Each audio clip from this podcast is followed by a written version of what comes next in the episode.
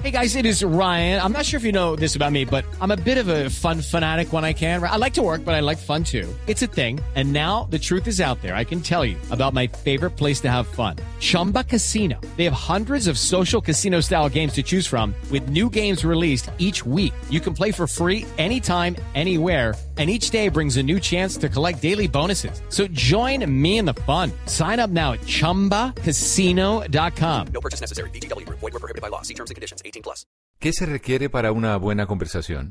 Un buen tema, un buen ambiente, buenos interlocutores, preguntarles a los que saben y dejar que todos expresen su opinión. Cada noche encontraremos los ingredientes necesarios para las mejores conversaciones en Bla Bla Blue. La manera ideal de terminar el día y comenzar uno nuevo. Aquí comienza Bla Bla Blue. Conversaciones para gente despierta. En vivo, desde el estudio principal de Blue Radio, en Bogotá, Colombia. Aquí está Bla Bla Blue. Buenas noches. Eso. Muy, muy buenas noches. Muchísimas gracias. Bienvenidos a este regreso de Bla Bla Blue. Sí, yo les prometí que vamos a estar esta noche acá. Sí. Aquí, Aquí estamos. Llueva, truene, relampagueo, o sea, puente festivo, aquí estamos firmes. Eh, eh, Mauricio, recíbame estos achiras que le traje de un paseo breve en el que Oiga. estaba. Por primera vez me devolví Ah, no. antes del mediodía de la finca. ¿Sí? Ya, porque había que estar acá bien. Y le tocó salirse de la piscina. ¿Qué estaba haciendo? Todo, piscineando en el río. bueno, bienvenidos a Bla Bla Blue, el eh, primer talk show de la radio colombiana. Y si usted no lo escucha, va a ser el último. No, no, Pero ¿Qué nombre? No, no, es que no, me- no se ría, por favor. No se ría. la No, no, te- tenemos tenemos gatos toda. y perros que mantener. En la primera parte de nuestro programa, pues tenemos siempre eh, invitados especiales. En este, en esta oportunidad tenemos una invitada lindísima con una voz espectacular. En la segunda hora de nuestro programa, pues vamos a estar hablando de cine. Mucha gente también, eh, los que no pueden salir de, o los que no pudimos salir de puente, pues vamos eh, a cine, hacemos el gastico. Y eh, un tema que quiere plantear esta noche don Simón Hernández es el tema del cine nacional. Bienvenido, don Simón Hernández. Hombre, muchísimas, pero muchísimas gracias. Hoy vamos a estar hablando de cine colombiano, de por qué la gente a veces como que le da tan duro y son, ay, no, yo no veo esa película, ah, qué pereza. Pero no, vamos a hablar. lo mismo. Es que solo hablan y es todo eso ahí, todos groseros. No, no, no, no, no. Pues vamos a hablar de lo que está pasando, de cómo ha avanzado el cine colombiano y todo ese planteamiento a partir de las 11 de la noche, pero aprovecho para saludar a toda la audiencia que escucha Blue Radio y Bla Bla Blue a esta hora en Bogotá, Medellín, Cali, Barranquilla, Neiva, Boyacá, Villavicencio, Bucaramanga, Armenia y Norte del Valle, Cartagena, Cúcuta, en Montería, en Santa Marta, en Girardot, en Manizales del Alma y en todo el mundo en blueradio.com. Bueno, así es. Y en la tercera hora, pues ustedes se toman este programa en el 316-692-5274. La línea de Bla Bla Blue para que ustedes llamen a contar lo que quieran, a ver qué están haciendo, cómo les fue Sí, señor. de fin de semana, si les tocó también camellar como a nosotros hoy. Bueno, llamen a contar lo que quieran. 316-692-5274. En la consola está Don Otoniel Zapata, está Rafa Arcila, la producción es de Diego Garibello, mi nombre es Mauricio Quintero, estamos todos listos. Bienvenidos, sí señor. ¿Listos? Eh, sí. Le yo damos la que, bienvenida entonces eh, a nuestra invitada. Sí, de una. ¿Sí? ¿O le damos la bienvenida a Tata Solano? Sí. Ay, también, yo Ah, canto, también, yo canto. ¿Cómo están? Bueno, me imagino que muy descansaditos. Algunos vienen todavía entrando a su ciudad. Sí. Se fueron de puente. por la había que aprovecharlo. Desde enero no había puente. Febrero pasó blanqueadito. Y entonces había que aprovecharlo. Y las próximas vacaciones son hasta Semana Santa. ¿Qué? ¿Qué? Ah, no, Sí. pero eso es ya. Ah, en 15 que como días. dos semanas, sí. Entonces hay que aprovecharlo. Bienvenidos en este lunes festivo. El regreso es con Bla Bla Blue. Sí, ahora sí, le damos la bienvenida a nuestra invitada. Bienvenida, Salomé Camargo. Na,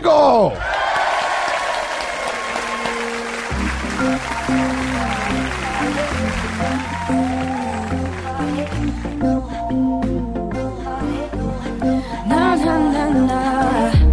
No hiciste nada para enamorarme. No fue mentira, mentira fue te amo que inventaste. No olvidaré que nunca hubo detalles. Y si yo lo di todo, me cansé de esperarte.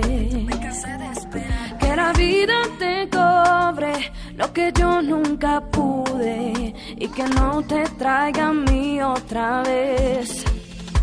Porque el karma te lo va a hacer saber. Quieres correr, vas a entender. Y porque otras caímos, sé que te va a doler. Yo ya no quiero que me pidas perdón cuando en verdad fuiste un cabrón. La cuenta que dejaste ya no la pago yo. Salome Camargo, bienvenidísima. Muchas gracias por estar aquí en Bla Bla Blue. Eh, gracias por cortar su paseo. ¿Dónde estaba de, de paseo? Eh, me quedé en ¿Sí? mi casa descansando. Como hacemos los que trabajamos, felicitaciones. Por eso es que esta mujer va a salir adelante con esa carrera tan hermosa. Sí, no, pues la verdad que muy poco viajo los, los, los puentes. Es muy raro, pero siempre como que me quedo en mi casa y como relajada o salgo, pero, pero siempre estoy como en la ciudad. Pero es que es duro porque es que no teníamos puente desde el puente de pues, Reyes. Llevamos como ocho semanas blanqueadas. Había que salir. Sí, había que salir. Bueno, pero a propósito, usted ya despegó también, salió Sí. muy rápido, porque a los nueve años y ya toda Colombia la conocía. Sí, la verdad empecé desde muy chiquita. Siento que, que ha sido muy chévere poder empezar esta carrera desde los nueve años. Entonces, gracias a Dios he tenido un proceso muy chévere con la música y bueno, con la presentación y con la actuación y eso muy poco, pero pues la música es como lo principal. ¿En qué momento se enamoró de la música? Pues desde antes de que la vimos por allá en un eh, reality show, pero incluso más pequeñita, ¿a qué le sonaba esa infancia? ¿Cómo se fue enamorando de esa música? que era lo primero que cantaba? Bueno, yo lo primero que canté fue Rocío Durcal, porque recuerdo que eh, mis papás me, me compraban las pistas de las canciones, pero no era como entrar a YouTube y buscar la pista de la canción, sino que íbamos a un lugar y la única canción que había era Amor Eterno de Rocío Durcal. y yo, ¿quién es Rocío Durcal? No tenía ni idea quién era, me tocó. investigarla, mi, mi mamá me empezó a hablar de ella y mis comienzos fueron con, con esa artista. Desde los 6, 7 años. ¿Pero la recuerda con cariño o todo- No. mamá otra vez no más Rocío Durcal? Se, se va a rayar esa vaina. No, sí, a mí me gusta mucho, me gusta muchísimo y pues no solamente canté Amor Eterno, sino también me gustas mucho, Ya te olvidé y, y esas canciones que todavía la gente recuerda mucho de ella. ¿Cómo, son- ¿Cómo sonaba Amor Eterno, Salome? Ay, bueno, que no se me olvide todavía la letra. Amor eterno e inolvidable, tarde o temprano estaré contigo para seguir amándonos. Uy, qué bien. Lindo, ¿no? Antes me sonaba un poquito más a Rocío Durcal, ya lo hago como más pop. sí. No, pero lo importante es que suene como Salomé, porque... Así es. Sí. Pero no, yo anteriormente imitaba hasta los movimientos de Rocío Durcal. ¿Sí? Sí, o sea, yo me obsesioné con ella y cantaba muy a lo ranchera así. ¿Y, y en el colegio la ponían a hacer eso también, o no? Ay, la, la mini Rocío. No, en el colegio cantaba, era música. eh, yo estudiaba en un colegio de monjas, entonces cantaba pura ¿En música. dónde? ¿En qué ciudad? En Barranquilla. Canté en el coro del colegio, era de las voces principales, entonces también cantaba en, en todas las misas del colegio y estaba yo también cantando, pero no Rocío Durcal. no, pero, pero eso me gusta porque desde muy pequeñita ya sabía lo que quería, o sea, Así cuando es. llegó la oferta o cuando llegó el reality, pues usted ya estaba súper definida. Sí, cuando llegó el reality yo ya había empezado como mi carrera musical. Yo antes de, de estar en el programa estuve en un, en un show en Estados Unidos eh, con Don Francisco. Estuve en mayo de ese año del 2011 y quedé de tercer lugar compitiendo con varios niños de otros países. Yo estaba representando a Colombia. Ahí tenías cuánto, ocho añitos. Eh, nueve años. Nueve también. Sí, En el 2011. 2011. Sí. Y bueno, pero, pero, ¿y en la casa qué? ¿En la casa hay músicos? ¿De dónde salió la afinación? O, o- ¡ay, todo sorpresa! La niña está cantando divino. No, mi mamá, mi mamá sí, sí le gusta mucho la música y ella cantó eh, cuando tenía mi edad en ese entonces, eh, pero pues no recibió el apoyo de, mis- de mis abuelos. Entonces, como ¿Ah, ella que también en no- Barranquilla? Eh, no, ella es de un pueblo que se llama Fundación. En En Magdalena. fundación, ¿qué te vas a poner a cantar tú ahí? Ponte a estudiar, madre. Así es, y no pudo seguir porque mis abuelos sí eran muy tercos y, y obviamente no, no querían viajar con ella si les salía algún concierto, sino que no, prefieren no. Y entonces cantaban mamá e hija en la casa canciones así infantiles y eso. Eh, mi mamá cantaba mucho, eh, yo recuerdo que a mí me gustaba mucho la música de Selena Quintanilla, todavía me gusta mucho y empecé a cantar canciones de ella, Eh, pura música así de plancha también me gustaba mucho, pero recuerdo cantando Amor Prohibido y, y esas canciones de ella que Uy, esa canción es buenísima. sí, es buenísima. ¿Cómo dice? ¿Cómo dice Amor Prohibido? A ver. Y cuando al fin estemos juntos los dos, ¿qué importa qué dirá tu padre y tu mamá? Aquí solo importa nuestro amor, te quiero. Amor prohibido murmuran por las calles. Porque somos de distintas sociedades. Amor prohibido nos dice todo el mundo. El dinero no importa en ti y en mí, ni en el corazón. ¡Ay, qué Súper, además suena a Selena. No suena a Salomé, sino a Selena. sí, ahí sí todavía tengo. Muy, muy bien. mucho, Hay muchas gusta. letras que uno oye de niño y que no se da cuenta que tienen letra de adulto, Así ¿no? Es, totalmente. Yo cuando era niño es que raca tapunchinchín el gallo sube, yo No. "Ay, echa su polvorete. Eh, Ma- Mauricio, Y ¿usted cómo tíos- cantaba? No, no, no, no vamos a tirarnos el programa, estamos... Pero, pero uno canta esas canciones y cuando uno crece uno dice, oiga, esa vaina era como medio fea, ¿no? No, imagínese. Oiga, Salomé, y entonces usted estaba en el colegio, se encuentra con, eh, digamos que un poco como, como la fama, estando muy pequeña, y ahí qué pasa con su vida, o más que con su vida, con los estudios. Ahí no pudo volver que a un colegio normal. No, la- las monjas no aceptaron. ¿En serio? sí, no, no. Que decían, no, aquí vienes a estudiar, no a cantar. Así es, yo tuve que salirme del colegio de monjas por eso, porque no lo aceptaban. Y pues tuve que hacerlo porque obviamente yo amaba la música y amo la música. Entonces empezaron a, a- a suponer un montón de cosas de que yo iba a entrar en- a un mal camino y un montón de cosas. Y de Muchacha no. del demonio.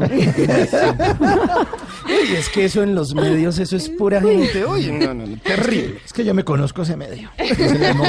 Sí, Hermana, usted no, usted ni quiera ve televisión, hermana. No, pero es que a mí me han contado. Y ya pues decidí entrar ya a un colegio que en un colegio presencial donde tenía ya permisos para salir, tenía que ponerme al día, era muy difícil porque obviamente el colegio quita mucho tiempo y para mí era una responsabilidad muy grande y una prioridad, entonces eh, lo terminé en Barranquilla como hasta séptimo y entré a un colegio virtual. Sí, además porque es difícil, uno siendo una estrella Claro. y uno todo raíz cuadrada de 49. No. No, hermano, no, no, no, no. Sí, la ¿Y, y los compañeritos le pedían fotos o autógrafos? Eh, al principio cuando recién llegué al programa sí, pero ya después todos se acostumbraron y bueno, algunos sí me hacían bullying por eso, pero no. Eso es envidia, envidia se llama Sí, eso. yo decía, no entiendo. O sea, le hacen bullying a niños que no son populares y a los que, entre comillas, son populares también, También. le hacen También, bullying. También. ¿Y qué le decían? Eh, que, ay, que porque había salido en un programa, que yo me creía a lo mejor, además, que eran muy vulgares y en la costa mm, es peor. Ajá. Entonces, sí, eran peladitos de décimo, once, yo estaba en sexto en ese entonces. Claro, qué pecado, se aprovechaban. Que uno de lo- su cuando, inocencia. cuando uno está en décimo y uno se le dice, están en cestico. Ni siquiera sexto, sextico, eran los de cestico.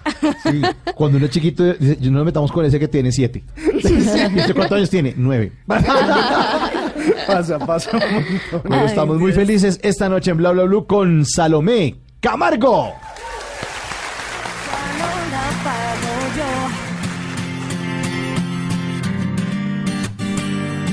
Y hey, la cuenta que dejaste ya no la pago yo. Y si supiera que toditos me hacen fila, y si le cuento.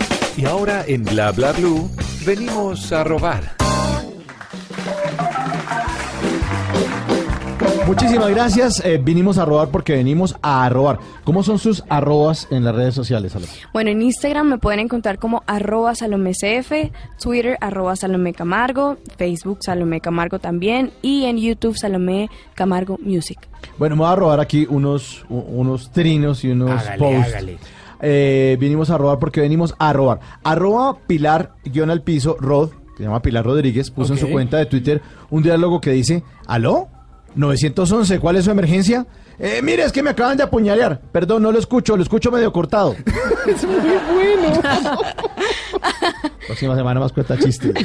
Arroba Cata Materile, la comediante Catarina Guzmán, puso en su cuenta de Twitter eh, una frase que dice, se le inventó ella, dice, la falta de sentido de humor también debería ser una discapacidad. Vinimos a robar porque venimos a robar. Arroba señora respetable. ¿Pero ¿Señora? ¿Se llama así? respetable? Se llama señora respetable, sí. Arroba señora respetable escribe en Twitter. ver, falta ver. Escribe en Twitter y dice, no soy antipática, solo es que tengo simpatía selectiva. Sí, está bien. Eso, eso nos pasa, eso nos pasa. Y este último, Jania Estrada puso en su cuenta de Instagram ese meme que muestra las famosas banderitas, ¿no? Las que comparan una expresión dicha en otros países y la que decimos acá en Colombia. Entonces pone, bandera argentina, se metió una libélula. Bandera de Chile, Ah. se metió una libélula. Sí. Bandera de Ecuador, se metió una libélula. Bandera de Perú, se metió una libélula. Bandera de Colombia, eso es que va a llegar visita. Póngase a hacer aseo que llegan y encuentran esta casa como un chiquero. Venimos a robar porque vinimos a robar. Bla bla blue. Conversaciones para gente despierta. Yo te di todo mi amor y más. Y tú no reconoces ni lo que es amar. Yo me puse dispuesta a tus pies y tan solo con desprecio me has pagado, pero ahora ve. Si una vez dije que te amaba, hoy me arrepiento. Si una vez dije que te amaba, no sé lo que pensé, estaba loca. Si una vez dije que te amaba y que por ti la vida daba. Si una vez dije que te amaba, no lo vuelvo a hacer. Ese error es cosa de ayer. Salomé. Camargo. Qué bien que nos está acompañando esta noche. Eh, Salomé, estábamos en el cuento de, de la vida en el colegio, del bullying del colegio y que los compañeritos no aceptan que uno le, le- le vaya bien. y la familia es. se aceptaba, los primos, los amigos del barrio de pronto. Eh, sí, yo siento que, que siempre como que tuve el apoyo de ellos. Con mis hermanos sí fue un poquito difícil al principio, sentían un poquito de celos. ¿Cuántos son en la casa? Tengo dos hermanas y un hermano. Dos hermanas Sí. mayores. Mayo- todos son O mayores. sea, esta es la chiquita de la Ah, casa. la- La, la consentida. Así es. ¿Y por qué fue difícil? Porque obviamente mis papás conmigo estaban todo el tiempo, todo el tiempo, entonces como que ya no compartían tanto con, con mis hermanos. Los, Entonces, y los demás, ustedes háganse el almuerzo solos. O, o aprendan a cantar, hagan algo. Sí, hagan algo, hagan algo por sus vidas. Sí, pero pues a la final pues ellos también me han, me han ayudado mucho en mi carrera porque eh, mi hermano es diseñador gráfico, mi hermana es publicista y mi otra hermana es comunicadora social. Entonces como que me Ah, lo que montaron una empresa en esa casa. Claro, alrededor de Salomé. Inc. Inc. Corporation, asociados. Algo así. sí, pues obviamente no han trabajado de lleno conmigo, pero sí en algunas cosas sí me han apoyado. Salomé, para usted, ¿qué significa Barranquilla? Ay, Barranquilla es el mejor vividero que puede existir. ¿Y está viviendo actualmente en Barranquilla o ya más en Bogotá? No, vivo en Bogotá hace cuatro años, pero Barranquilla es una ciudad eh, que pues tiene un poquito el ritmo de, de ciudad grande, pero pues conserva mucho, eh, pues uno estar con los vecinos, compartir, eh, cerrar la calle cuando hay una fiesta, cosas así que, que me hacen un poquito de falta el carnaval de Barranquilla, me hace mucha falta. Y, Y usted ha estado en varios carnavales y se ha puesto Eh, toda la sí. indumentaria y todo, ¿no? Pero mira que hace cuatro años no voy, desde que vivo en Bogotá no he podido ir. Ah, no, así no Por se compromisos. por compromisos, porque se me pasa la fecha y obviamente este va mucha gente al carnaval, entonces es medio complicado, pero ya dije que el otro año Sí o sí. tengo que ir sí o sí ya, con 18 ya puedo hacer, puedo ir a cualquier evento, puedo hacer lo que quiera, pues obviamente no me voy a volver loca, no lo estoy diciendo en el mal sentido, pero Mm. pero No, todos. No. hemos pasado por eso, Salomé. Mire, cuando cumplimos 12 años, anhelamos llegar a los 18. Ya después empieza uno en ese conteo regresivo que no quiere que Sí. el tiempo pase tan Así rápido. Y Salomé, cuando uno está en esta edad, ya quiere tener la suya. Entonces, ya es de para atrás. Dice, Sí. ay, ojalá yo tuviera 17. No, Ay. Dios mío, pero es que sí, además siento que el tiempo está pasando muy rápido. El tiempo pasa muy rápido y pues ya digo, bueno, quiero cumplir 18, pero ya digo, faltan que ¿cuántos meses? Falta muy poquito. ¿Cuánto cumple? ¿Cuánto, cuánto? Primero de noviembre. Ah, no, todavía. Y... Pero de verdad tiene mucho fan, quiere tener esa cédula ya. Mm, No sé, o sea, hay muchas cosas que yo siento que cumplo 18 y los años se me van a pasar muy rápidos, entonces como que tampoco quiero. tanto. ¿Y por qué quiere tener 18? Por, por decir, bueno, ahora sí, papitos.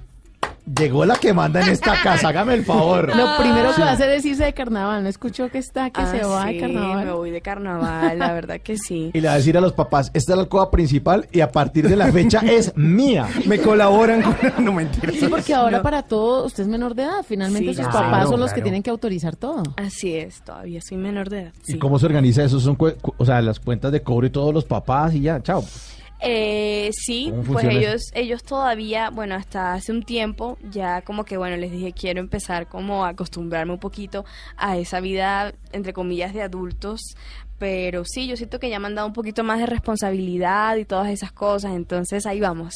No se vaya a enloquecer, Salome, por favor. No. Se imagina la cantidad de artistas que... No, ese se lo llevó el Chiras. Cumplió... No, no, no porque cumpla 18 años, sino porque hay gente que no sabe pilotear la fama. Así entonces le- se vuelven, eh, pues, millonarios o, o muy ricos, entonces ya empiezan a hacer como... No se va a poner disfraces, por ejemplo, como el de Lady Gaga, de ese, ese vestido de, de carne asada. De carne. No, no. no. Carne cruda. Que ella, ella la versión barranquillera sería con butifarra. Con butifarra. En, en los premios ahí. No, no, no, no, no, eso ya es demasiado. Sí, no, Sí, no no. hacer locuras. No, no, no. Bueno, ya que estamos tirando tanta caja, ¿sabes qué, qué es tirar caja, no? No. Que es reírse. Está muy chiquita. Ah, Qué risa. ok, ok, Dígame, es un dicho ya, muy ya. paisa, no es tan costeño. Tira, Ah. ay, qué caja. Ah, ¿Ha sí, visto Suso? caja. Sí, claro. Claro, Sí, de sí, ahí. sí, sí. Sí, Bueno, Eh, tira- vamos, pero aquí tenemos otra forma de tirar caja que la tiene Con, con la risa de Tata. la tata. Es que, Qué es, susto. es que ta- eta- esa risa de tata de, de- de mala. Que de mala no. Estamos en este lunes festivo ya, nada puede ser peor. Continuamos. Oiga, oiga, Bla Bla Blue. Salome, tenemos una cajita y en la cajita tenemos tres papelitos. Y vas a sacar de a uno y nos vas a ir contando qué va apareciendo ahí, lo vas a leer y aquí vamos a empezar a hablar de esos papelitos. Listo. Entonces saquemos el primero. A ver. ¿Qué dice? Polémica foto en brasier. Ay, sí, Salomé, uno la ve todavía chiquita, pero usted salió en redes sociales, más de 40 mil me gusta. Era un topcito ¿Cuál? como... en brasier. No se llama brasier, se llama bralet.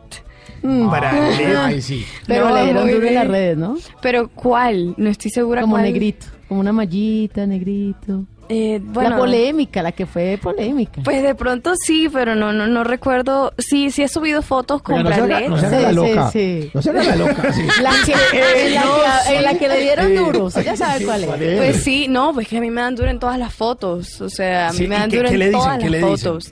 Eh, pues sí, que, que me quiero ver mucho mayor, que no soy un ejemplo para la sociedad, para mi generación. Ay, pues, ay. Entonces, sí, he recibido ese tipo de, o sea, en todas las fotos siempre me dan palo, en todas, en todas. ¿Y, en co- todas. ¿Y cómo recibe eso? ¿Quién le, digamos que le asesora un poco para decirle, ay, no le pare bolas a eso? Mis El papás, precio de la fama, además. sí, mis papás todo el tiempo me, me están hablando, pero es increíble la cantidad de comentarios que uno se encuentra en redes sociales, o sea. Claro, tanto buenos y malos. Sí, pero, pero yo no sé, la gente utiliza ahora redes sociales para criticar, o sea, es increíble. Yo como que, bueno, ya me acostumbré mucho a eso, pero sí, obviamente es como, ay, Dios mío, señor. Acuérdese siempre, Salomé, que solamente al árbol con fruto le tiran piedra. Así es. Eso se pega de eso y ya lo demás va pasando. Eso, vuelvo y repito, Salomé, es envidia. Pura y dura. Envidia, envidia, envidia. O sea, yo a los 17 años no tenía la fama ni la exposición suya, Salomé. No, lo Es conocía uno envidia. el barrio y eso. No, ni el barrio. Sí, no, pe- pero uno, uno deseando ser más conocido que el carro de la basura y nada. Eso pasaba uno por todas partes, NN. Y esas Eh, Ni para personas... escupirlo a uno. No, no me llamaban ni, ni, ni- ni por equivocación. me llamaban a mi casa. Pero, pero eso es envidia, eso es envidia. Y, y es muy chévere que desde niña pues aprenda a pilotear eso porque esta carrera va a ser muy, muy grande y muy exitosa. Eh, y si sabe manejar eso desde ya, pues ya está tranquila. Es como poniéndole teflón, como el que tiene los sartenes. Ujú, así le es. resbala. Me resbala todo lo que me digan. Así es. Bueno, pero entonces, ¿qué? Y Siguiente entonces el, el, papelito, el brasier sí, ya de superado, chao. Sí, no, pero no es un brasier, es un bralet. Yo nunca me he puesto un brasier. El brasier es muy diferente al Bralet, pero, porque el bralet... ¿Cuál es la diferencia? Que es que yo no entiendo. No, porque primero Tráigame el la, la plastilina y me explica acá cómo Para Dumis. Pues yo lo que tengo entendido es que el brasier es un bra- o sea, yo, yo normalmente casi nunca me gusta ponerme brasieres porque son tienen copa y yo no lo utilizo. El bralet es muy diferente porque es un poquito más de encaje y el, que yo utilicé creo que me queda por aquí o si de pronto lo subí, O sea, como creo que es la que tengo ombligo. la... eh, sí, Es como un topcito. es como con un encaje. top top, pero no se ve como un brasier. O sea, eso es como para hacer... Es más exterior que interior. Eh, sí, exactamente. Es como esas cosas que se ponen para hacer, eh, para ir al, al gimnasio, ¿sí? No, ¿No? no, no, es no no es tan como para ir al gimnasio como deportivo, no. No, no, no digo que sea así, sino que se parecen. No, ¿Tampoco? tampoco. Tenemos que buscar que es un bralet. No, voy a buscarlo aquí en internet. Bralet. No, y se puso muy de moda, además que... Gracie también se los pone. Claro que sí. Y no es un brasier. ¿Y, y le dan duro ahí? Pues me imagino que sí. Sí, a Bueno, y ahí están las fotos de los bralets. Eso es un Ah, bralet. sí. Sí, ahí podemos Sí. compartir de pronto una notica o una foto a través de nuestras redes sociales con el numeral bla bla blue y en arroba blue radio co. Y la gente que decía, deje salir en brasieres. ese". Siguiente papelito, Salomé. A ver. Karma por factor X. Sí, es que la vimos a los nueve años. Y, y usted ha crecido, el tiempo ha pasado, como usted misma dice, muy rápido, pero uno todavía ve a la chiquitica, uno todavía ve a Salomé. Y entonces como que, a propósito de su canción Karma, ¿ha sido esto un karma para usted? Eh, yo creo que un poquito, un poquito porque como dijiste, la gente todavía tiene ese recuerdo de Salomé de nueve años y piensan que el programa pasó que hace cuatro años. el programa fue del 2011, ya han pasado ocho años después de eso. Entonces siento que, que, que la gente todavía recuerda mucho eso. Es como, por ejemplo, yo pongo el ejemplo de Miley Cyrus. Todo el mundo recuerda a Hannah Montana, todo el mundo recuerda Claro. ese programa. Entonces es como que la- Miley tuvo que hacer un cambio demasiado drástico. Yo obviamente yo no lo voy a hacer. No, por Para que la- favor. No, no, no. Que- es que esa Si vieja no se- ponga a cortarse el pelo, no, ni se enloqueció. ball. Y además Sí. bailando asqueroso. Uy, no, no, no. Sí, entonces... Bueno, de decirle, oye, Miley, en serio, cálmate ya. Ya, ya, ya entendimos, ya. Entonces es como un poquito eso, pero pues ahí, ahí vamos trabajando en, en ese pequeño karma del factor X. Y ya está Bueno, pero una agradecida. faceta más grandecita Así también. es, más grande. No, pero que también debe estar agradecida con eso, a pesar de que mucha gente la No, encasilla con claro. eso, pues fue el hecho de poder tener ese reconocimiento y ser tan mediática. Pues Sí. cuántas personas presentan a esos realities. O sea, eso es En una- ese creo que se presentaron 22 mil niños. Bueno, entre 22 mil. Ah, o sea. y bueno. usted hizo la audición allá en Barranquilla. Hice la audición en Barranquilla, pasé por muchos filtros, pasé como por ocho filtros. Antes de que la trajeran a Bogotá. No, yo hice tres en Barranquilla, eh, primero hice dos y después el que ustedes ven, el de los jurados. Y después vine a Bogotá, hice como tres o cuatro más y ahí sí ya entré a galas. Uy, eso es un proceso larguísimo. Es que muchos niños, muchos, muchos Pues niños. 22 mil. Yo- Organice 22 mil niños para una piñata. A ver, Imagínese. Lo bueno es que no le van a dar pereza a las filas, porque después de tanto filtro Mm. y desde los nueve años No, haciendo filas, sí, uno, uno empieza a hacer filas a la mayoría de edad, Sí, cuando claro. que la cédula y Ah, sí. Cuando no, saque sí. la cédula la esperan en el banco para hacer fila. Y dice, señora, no haga fila. Ah, no, yo tengo callo aquí. Listo, último papelito. Último papelito. Relación de Salomé con la champeta. La champeta. Sí. La vimos en un video y baila súper bien. Bueno, como buena costeña, aunque la champeta es más de Cartagena, pero en Barranquilla también y con los pickups y todo eso. Sí, la verdad, la champeta desde, desde muy chiquita ha estado ahí presente y yo siento que, que también ha sido como en los momentos así en los que estoy como demasiado estresada o quiero como relajarme un poquito, escucho mucha música africana, mucha música, me encanta. ¿Y qué grupos africanos hay? Bueno, eh, en Barranquilla nombran a la champeta vieja con unos nombres un poquito, porque pues obviamente son en otros idiomas, entonces lo, lo, lo primero que escuchan, eh, hay uno que se llama el Egen, el Satanás, el Bololó, la Boyona, esos son los nombres que le ponen. Eh, ese es el Pembalaca, el que están escuchando de fondo. Esa es la el del video. Pembalaca, sí. Esa canción se puso muy de moda hace como dos años con una reina del carnaval. Y bueno, hay artistas nuevos muy talentosos. Hay uno que se llama Malek Berry que también hace música africana eh, y es espectacular. Yo la verdad los escucho y soy fan de ellos, soy fan de, de los negros. Es que Salomé canta y baila. Sí, bailo.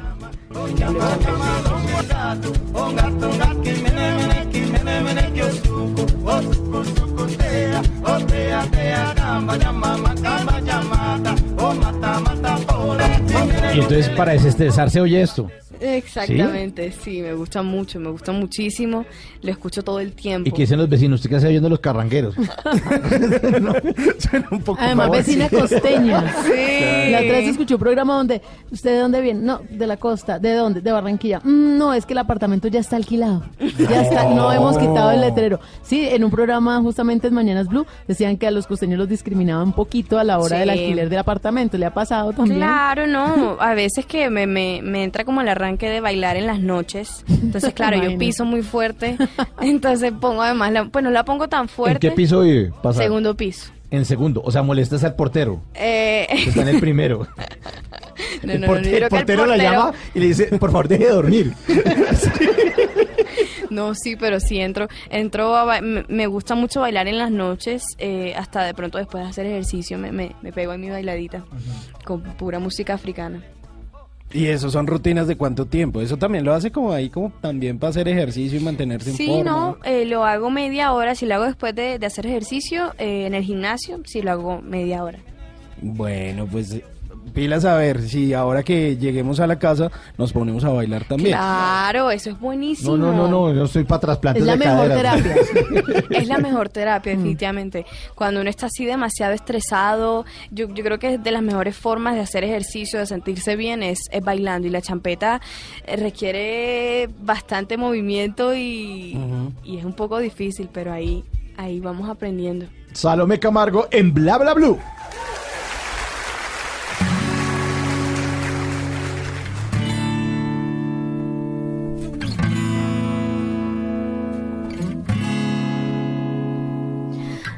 Dicen que el amor solo llega una vez.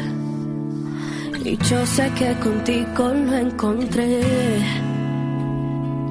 Eres todo lo que un día quise tener. Tu cuerpo, tu carita y tu forma de ser tienen mi mundo de cabeza, belleza. Ya no volví a sentir tristeza. Y cuando te vas, siento que falta la mitad de mí. Ya ninguno más me interesa. Tu boca, qué rico me besa. Esta noche es especial. Somebody call 911. Na, na, na, na, na. Na, na, na. Esta noche es especial. Somebody call 911. Na, na, na, na, na, na, na, na. Esta noche es especial. Somebody call 911. Y si nos vamos Esta noche es especial con Salomé. Buenísimo. ¿Y este por qué le dio por meterle el, el 911? 911? Eh, el 911, porque así está. Era el llamado de emergencia, El llamado de baby. emergencia, baby. sí, el llamado de emergencia, el 911. ¿Y esa canción la, escribió? ¿La- ¿Quién la escribió? No, esa canción es un cover, esa canción es de Nacho con Faith. Y, y me gusta muchísimo, además que me la dedicaron a Mente. La No, mentira. la versión colombiana son 2-3. y uno llama al asterisco 2-3. Eh, one, two, three. Sí, One, sí, two, three. llama uno, es que hay una gente como sospechosa aquí al frente, señora gente. Me confirma la dirección. Sí, voy a, voy a ponerlo ahí. Sí, llame al 1, 2, Versión 3. colombiana. Al 1, 2, 3. ¿Cómo sería la versión 1? Somebody call one, two, three. Eso, Ah, pero le suena bien. Sí, ahí. Tu boca, qué rico me besa. Esta noche es especial. Somebody call 911. Na, na, na, na, na. Na, na, na. Esta noche es especial. Somebody call 911. Na, na, na, na, na. Na, na, na. Esta noche es especial. Somebody call 911. Bla bla blue. Conversaciones para gente despierta.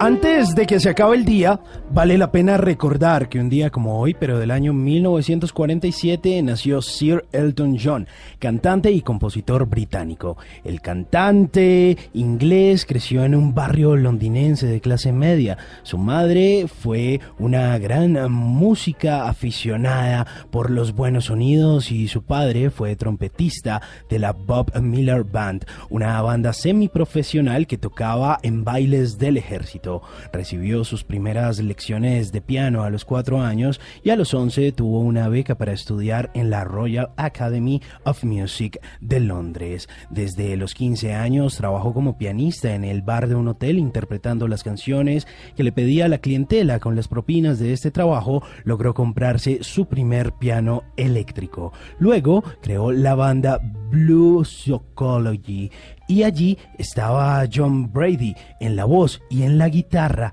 pero además de eso también estaba el saxofonista Elton Dean. Tiempo después tomaría parte de los nombres de sus compañeros para formar el suyo y pasar a llamarse artísticamente Elton John. Elton ha vendido más de 250 millones de álbumes y en el año 2004 la revista Rolling Stone lo situó en el puesto 49 entre los mejores 100 artistas de la historia. Antes de que se acabe el día, vale la pena recordar que dentro de unos días, a propósito del tema de nuestra segunda hora, que será el de cine, se estrenará la película Rocketman, un drama musical basado en la vida de Elton John, dirigida por Dexter Fletcher. Así que vamos al cine y vamos a cantar.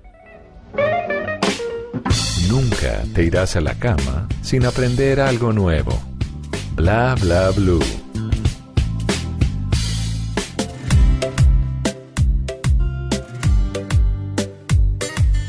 Que porque me maquillo ahora, que tengo muy grande la boca, que muestro demasiadas piernas, que tengo la cara de tonta. Hay muchos que me tienen ganas, que estoy muy experimentada, que tengo la cara operada. ¿Qué importa si soy regalada? Muchos quieren saber quiénes son mis papás. Nos acompaña esta noche Salomé Camargo, llena de talento, con esta canción que se llama Así soy yo. Y es que así es ella. Así soy yo. ¿Cómo es Salomé? Desordenada, bien desordenada. Y sincera, porque nada, todos dirían, no, yo soy juiciosita, yo... No, yo sí soy bien relajada. ¿Sí? Sí. Y desordenada. ¿Y qué Desordenada, le dicen los papás? ¿Sí? Eh, recójame ese reguero, no me deje la habitación. vaina, Tienda ¿no? la cama. No, pero pues no tan desordenada en el tema de, de mi cuarto ni nada, pero sí soy bastante extrovertida. Aunque no me vean aquí de pronto tan extrovertida. Pero. Ah, Pero eso desordenada. genéticamente costeño sí. Sí, Eso eso, sí, definitivamente. Pero eso. desordenada se refiere es como, vamos a hacer desorden. Ey. a Ah, claro. Es que uno está imaginando el cuarto todo, todo tirado por ahí. Porque ustedes la ven como una niña. No, Eso es no, lo que yo pasa. no la veo como una niña, la veo como una mujer exitosísima. Sí, pero entonces usted es la que arma plan con los amigos. ¡Eh! Camine a Sí. bailar. Eso está muy aburrido. ¿Dónde nos vemos el partido? Así todo. Así es. Así. Y la que siempre pone la música, siempre me pone a mí a poner la música. Y si usted tiene que escoger cinco canciones para prender la fiesta, o bueno, cinco no, porque de pronto son muchas. Tres canciones Tres. para prender la fiesta, Para ¿cuáles son? Bueno, eh, si es una fiesta con mis amigos, eh, obviamente no puede faltar una champeta y pues una champeta que aquí se escucha muchísimo puede ser el espeluca. La peluca. Peluca. la peluca. Exactamente. Ok. Eh, si hablamos de un reggaetón, de una canción urbana, podríamos poner eh, ahora mismo alguna canción de... Bueno, Gracie siempre está en mi playlist, entonces Sí. podríamos poner eh, Amantes. Y está, y está en nuestros corazones. Sí. No, y que siempre las letras de... de o, o, o cuando estamos despechadas, ese tipo de letras a- al público siempre como que le vuelven loco, entonces siempre la cantan con todo el corazón, todo el power. Y un clásico, tiene que haber un clásico de cualquier género, podríamos decir... eh, Mis ojos lloran por ti. The Big Boy. Uy, esa es buenísima. Uy. ¿Y se Sí. sabe el rapeo y todo? Un poquito. Quisiera volver a amarte, volver a quererte y volver a tenerte cerca de mí. Mis ojos lloran por ti. Esa vaina, muy bien. Sí, sí, sí. Bueno, ¿qué tal es para aplicaciones en el celular? Porque aquí tenemos una aplicación buenísima que se inventó Simón.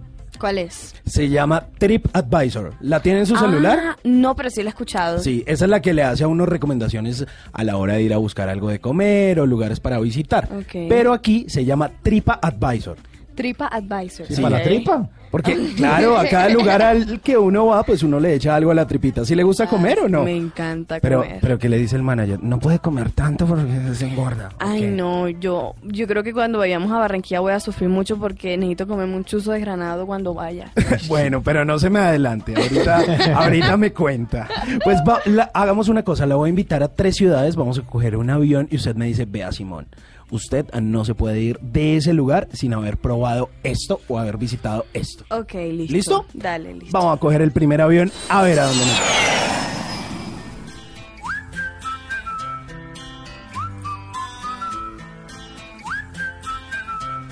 Florida, porque llegamos al estado sureño de los Estados Unidos Sí. y en la Florida, ¿qué hay que comer?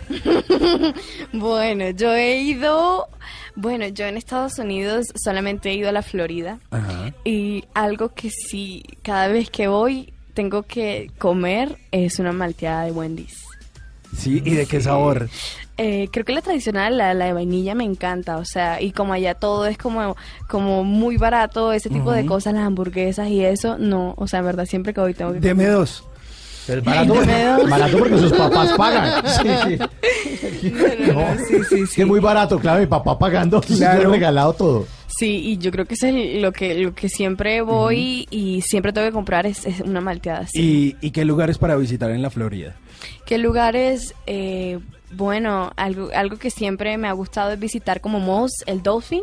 Me gusta muchísimo, creo que queda en la Florida, ¿cierto? Sí. Eh, y hay de todo. Siempre mi mamá siempre me pide comprar splash de todos los olores. Ah, los siempre. sí. Yo le digo, mami, no es lo único que hay aquí. Por Dios. Ma- Me van a parar en el aeropuerto, van a pensar que estoy contrabandeando, Total, mamá. no, yo la primera vez que fui compré, compré esa cosa de, de chocolate, la Nutella. Sí. La compré. O sea, y yo dije, pero ¿por qué tengo que traer eso? Y cuando lo vi a la semana aquí en Bogotá, yo, ah, madre. Me hubiera traído un llavero.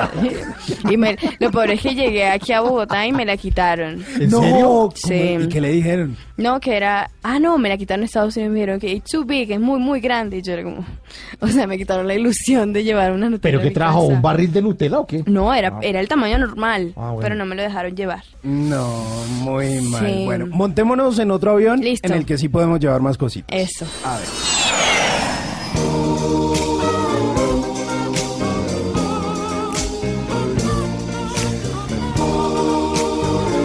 Blades, porque llegamos a Panamá, la vimos de vacaciones hace un par de meses, semanas allí. Y entonces en Panamá, ¿qué hay que hacer? Bueno, yo en Panamá, eh, bueno, fuimos fuimos con un grupo de amigas, porque fuimos con, con una marca de maquillaje, fuimos a un plan así súper amigas, fue muy chévere. No está... o ¿Fueron sea, sin papás? Eh, sí. Uy, Me no, adoptaron mis el amigas. Pero ellos No. firmaron la salida del país, no se preocupe. Sí, sí, sí, ellos... pues, y bueno, ¿qué hicieron allá? ¿No? Eh, bueno, estuvimos, en- solamente estuvimos en, en un hotel, no estuvimos en Ciudad de Panamá, solamente llegamos allá. Y bueno, pues no fuimos tampoco como a, a muchos lugares en Panamá, pero sí en el hotel donde estuvimos fue espectacular. Eh, lo chévere es que nos daban bebidas gratis. Obviamente yo siempre tomaba cócteles sin alcohol. Sí. Obviamente Sí, niña si están juiciosa, oyendo claro, cócteles sin papá. alcohol. Si estás sí. escuchando esto, No, obviamente no. Yo me cuido mucho, la verdad, sin mis papás. Soy muy juiciosa. responsable. ¿Y qué más podría...? No, la y de verdad... comer y de comer, que comía allá rico. De comer me gustó mucho la comida de mar. Ah, es que es lo más Sí, delicioso me que comí un arroz que tenía mariscos así súper rico, entonces recomendado. Además, to- tomé mucho líquido porque con ese calor, la verdad estaba haciendo mucho calor. Y ya, ¿Y, ¿Y qué trajo de recuerdos? ¿Qué le incautaron en el aeropuerto? Una babilla. ¿Qué me- Porque aquí no puede eh, subir ese animal en este avión, señorita, por favor. ¿qué me traje de Panamá? Ah, bueno, pues en el aeropuerto tuve la oportunidad de comprar cosas y compré dulces, compré maquillaje. Y sí, compré como cositas raras que, que, que, que no hay aquí y pues no, nada, no, todo me ¿Y lo no pude le trajo llevar. un imán para la nevera a sus papás? Eh, nada. No, No. No, pero- Les llevé conchitas de la playa. Ay, no, tan querida. No, no, costaron un Un montón. montón. Se no gasta tanta plata, ¿no? Ay, no, pero sí, no, lo, lo que pude encontrar ahí de ropa y de recuerdos, pues obviamente no decía Panamá, pero sí. Bueno, a los papás hay que traerles. La camiseta que dice, mi hija estuvo en Panamá y me trajo esta camiseta. Ay, no, bueno, no. cojamos un último avión a ver qué nos recomienda allí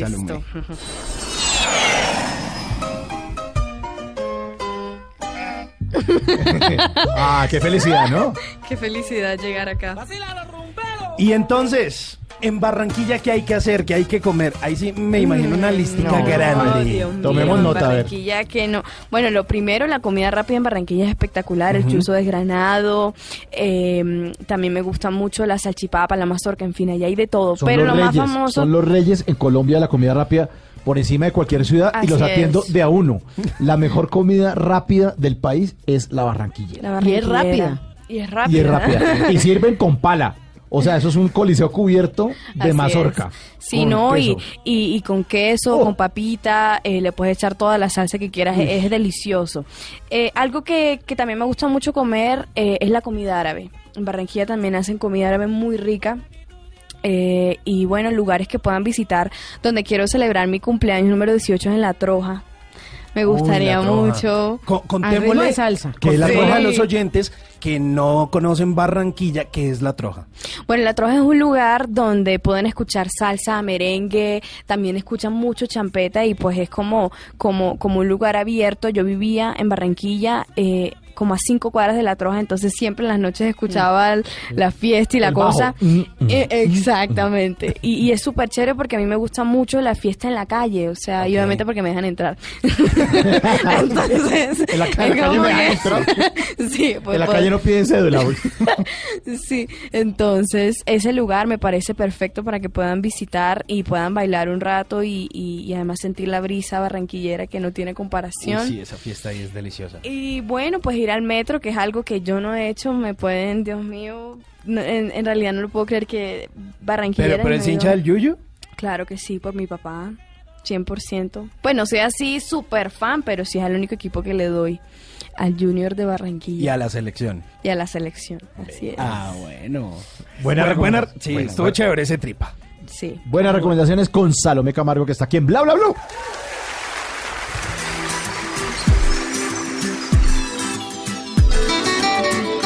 Soy Salomé y esto es Caribe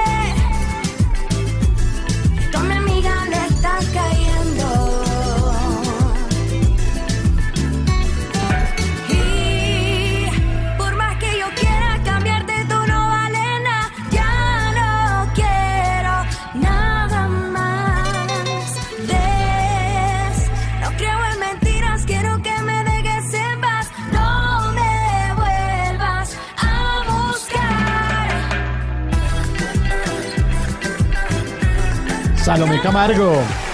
¿Y cómo es eso que no que quiero que me vengas a buscar? ¿Cómo así? Sí, esa fue la primera canción que yo escribí. Eh, y bueno, sí, la escribí casi toda yo. Eh, me pasó algo parecido. No, mentira, sí me pasó lo mismo. sí, sino es que tuve un pequeño problema después de escribir esa canción. Porque, bueno, ya había salido la canción y todo esto. Y bueno, la persona a quien yo le escribí esa canción me llamó y me dijo: Oye, esa canción es para mí, ¿verdad? ¡Ay, qué ¿Y convencido! usted qué le dijo? ¿Que sí? No, yo le dije de todo, obviamente no le dije malas palabras ni nada, fui grosera, pero sí le dije como que te pasa, o sea, y además que lo hice como, esa canción es para mí, ¿verdad? Y se echa a reír. Ay, y yo, este man, no, lo mato, lo mato, lo mato. Y, y, y sí, también una amiga que es, pues, hablo ahí en la canción de ella, también me llamó y también tuvo un problema gigante, pero pues yo le dije, es una canción, o sea, no estoy diciendo ni tu nombre ni nada, o sea, entonces ahí tuvo un poquito de problemas, pero no, a mí la, la canción me encanta y la canto todavía con todo el sentimiento así como me hubiera pasado ayer. Salomé, eh, ¿eso dónde lo grabaron? Eso lo grabaron en un estudio aquí en Bogotá, ¿cierto? Eh, la canción Pues varias de sus canciones las han grabado aquí en Bogotá. Sí, sí, casi todas, pues las últimas, lo sé, No Quiero Juegos, Así Soy Yo y Karma, todas las grabamos aquí en Bogotá. Eh, ¿Es un estudio con quién? ¿Quién está produciendo todas esas canciones? Bueno, lo que fue No Quiero Juegos, Lo sé y Así Soy Yo fue en un estudio que se llama Laguna Records. Laguna, sí. Y eh, Karma sí lo hicimos con En Palo Santo, ahí la grabamos. Ahí en Palo Santo graban varios artistas. ¿Quién está produciendo ahí? Eh, bueno, yo estoy, pues el, el productor de Karma se llama Miguel, Miguel Castillo. Él es de Manizales y eh, obviamente él estuvo trabajando toda la letra y toda la producción y pues hay otros artistas también reconocidos que graban ahí. Salome, ¿quiere que hablemos del futuro? Sí, claro. ¿Usted cree en el destino? Sí. Porque aquí llega el tatarot de Tata Solarte. Oh my God. Salome, prepárese para lo que le depara. Esto apenas está en marzo. Ya terminando, pero todavía es marzo. Vamos a ver lo que falta. Por ahora le auguro un gran cumpleaños, una gran fiesta para No, eso va a estar noviembre. buenísimo. Tenemos Invita, tres invita. cartas. A la troja nos vamos, ¿no? Tres cartas y vas a sacar de a una y nos vas a decir cómo se llama la carta y te vamos a decir qué depara el destino. Ok, vamos a empezar por esto. A ver, ¿cómo se llama esa carta? Caballo de oros. Ahí está, montada en su caballo, llevando como las riendas. Y justamente, ¿para dónde la lleva ese caballo? ¿A dónde quiere llegar? Uy, pues este año la verdad tengo muchas expectativas. Eh, quiero que la gente en otros países me pueda escuchar y, y ese es como mi, mi, mi como lo a donde quiero llegar en estos momentos. Yo siento que, que gracias a Dios he tenido público en otras, en otras ciudades, en otros países, eh, sobre todo mucho en México, eh, porque bueno, cuando empecé el tema de influencer, mucha gente en México me empezó a seguir, entonces quisiera como también visitar esos lugares y que la gente pues me vea y conozca mi música y me vea en vivo y pueda eh, conocer un poquito más de mi talento. Eh, eso es lo que quiero hacer y a donde quiero llegar. Bueno, México entonces en los planes, Salomé. Siguiente carta. A ver. Em, Reina de Bastos. Si ve esa carta, ahí está en un trono con la llama del triunfo. Además tiene una mascota a su lado. Esa es la carta de la serenidad, pero también es la carta de la familia, propósitos familiares. Mm, Ya nos adelantó que va a cumplir 18 y ahí sí que Ya nadie que le se diga nada. tengan en esa familia Camargo, porque eso es lo que va a- Ay, Dios mío. Pero que ya vive sola. No, no vivo sola todavía. Pero, Pero el 2 de pues, noviembre ya me colabora con la salida, si son tan amables. Pues la verdad, em, pues sí, en algún momento sí lo he pensado, pero solamente, pues no quiero como, como que to- todo el tiempo estar pensando en eso. Eh, si se da la oportunidad, pues yo sé que va a ser un poco difícil para mis padres, pero, pero todo con calma. Calma, mi vida, con calma. Bueno, y la última carta. A ver, esta dice ocho de espadas. Bueno, en esa carta ahí se ven unas espadas ahí como apuntando, ahí se nota que tampoco le ha tocado tan fácil, ¿no? Porque uno dice, llega una niña, nueve años, a un reality importante, la conoce todo Colombia, y ya. No, Es que no si le fuera por eso no sería nadie, no sé qué, eso es igual a... Ahí, justamente, además que las mujeres incluso han sido más duras con usted que los mismos hombres. Sí, a mí las mujeres me han dado duro, me han dado mucho palo, mucho palo, y por eso yo siento que, que hago mis canciones hablándole a las mujeres, eh, aunque seamos demasiado en redes sociales como muy rivales, me he dado cuenta de eso todo el tiempo, y sí, hablamos del empoderamiento femenino y que las mujeres nos Mm. apoyamos, Pero- pero, en redes sociales es todo lo contrario, es todo lo contrario, entonces, eh, ¿por qué no escribirle a las mujeres y hacerle canciones a las mujeres que se sientan identificadas con mi música? Y por eso lo estoy haciendo, aunque me dé mucho palo, eh, yo, yo lo hago también por ellas. Y con Karma va a funcionar seguro. Sí, ahí vamos bien con Karma, a las mujeres les ha gustado bastante. Esa es la idea. Y a nosotros nos gusta bastante esa canción, Karma, de Salomé Camargo.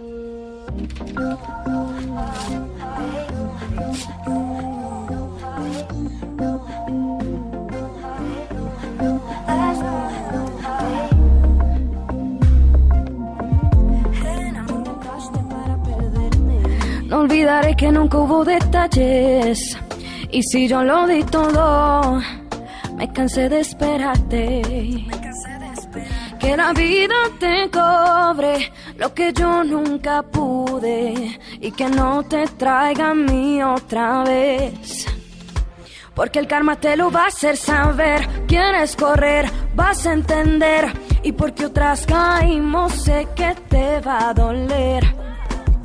Yo ya no quiero que me pidas perdón cuando en verdad fuiste un cabrón. La cuenta que dejaste ya no la pago yo.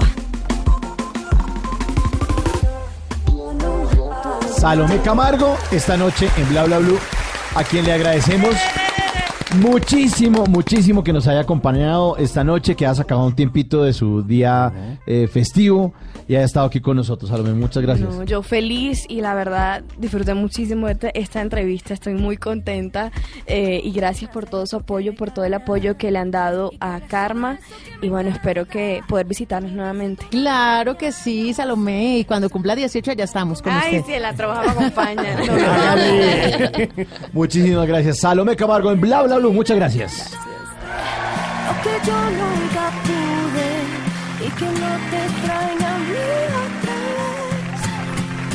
Porque el karma te lo va a hacer saber. Quién es correr, vas a entender. Y porque otras caímos, sé que te va a doler. Yo ya no quiero que me pidas perdón cuando en verdad fuiste un cabrón. La cuenta que dejaste ya no la pago yo. Bla bla blue. Conversaciones para gente despierta. ¿Qué se requiere para una buena conversación? Un buen tema, un buen ambiente, buenos interlocutores, preguntarle a los que saben y dejar que todos expresen su opinión.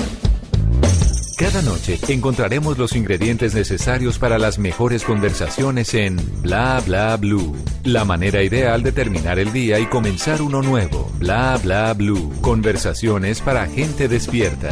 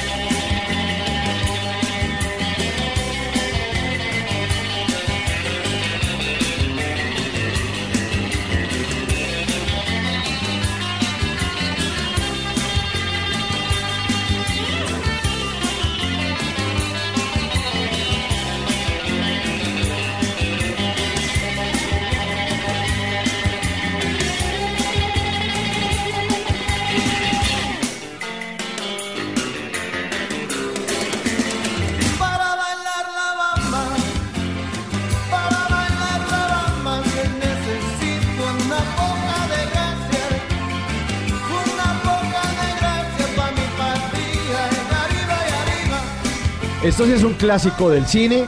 Para este eh, festivo que vamos a hablar de cine, precisamente, es el tema de, de esta segunda hora de Bla Bla Blue. Vamos a tratar de- de hablar un poco más en serio. Y esta canción es bien emblemática, La Bamba, La Bamba de los Lobos, que es una canción original de Richie Valens, un señor que fue muy, muy famoso en el rock and roll en Estados Unidos, pero que su carrera solamente le duró ocho mesecitos porque murió en un accidente aéreo a los 17 años. Nació el 13 de mayo del 41 y se fue el 3 de febrero de 1959, eh, que es una fecha en la que dicen que el día en el que la música murió, The Day the Music Died, eh, Wow. que después lo decía Don McLean en una canción que se llama American Pie y que después Madonna hizo... eh, Una versión en el 2000. 2000 de esa misma canción. Y es porque era la muerte de Richie Valens, que era el precursor de del rock and roll. O sea, que decía, antes de Elvis y antes de los Beatles estaba Richie Valens cantando esa canción eh, que se llama La Bamba. Pero esta es una versión de Los Lobos de eh, la película de Los Lobos, la que contaba la historia de este gran grupo de rock and roll.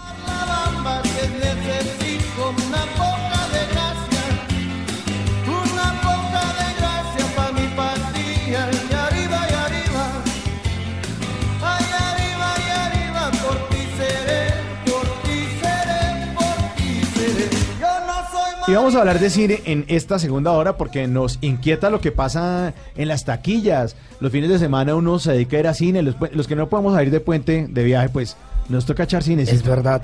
Oiga, mire, a pesar de la llegada de nuevas plataformas de streaming y que mucha gente pues se queda en la casa viendo películas o viendo series o incluso desde hace mucho tiempo que estaban todos estos lugares de alquiler de películas y a pesar también de la misma piratería, pues el crecimiento de la industria cinematográfica en Colombia ha sido eh, bastante amplio y esto a varias cosas, digamos que vamos a estar haciendo referencia durante el programa de hoy a algo que se llama la ley del cine, que lo vamos a estar ampliando, pero además de eso, porque pues varios han sido los mitos que han rodeado al cine colombiano, hay mucha gente que dice, oiga, es que yo no voy a ver cine colombiano porque es que el cine colombiano es malo. ¿Eso es cierto o no es cierto? Porque hay películas colombianas que venden un, un montón. Y, solo para registrar. que son buenas. Y que son buenísimas. Son buenísimas. Y solo para darle un detallito ahí mínimo. ¿Sabe cuántas personas fueron a cine durante el año 2018 o cuántas boletas más bien se compraron en todo el país?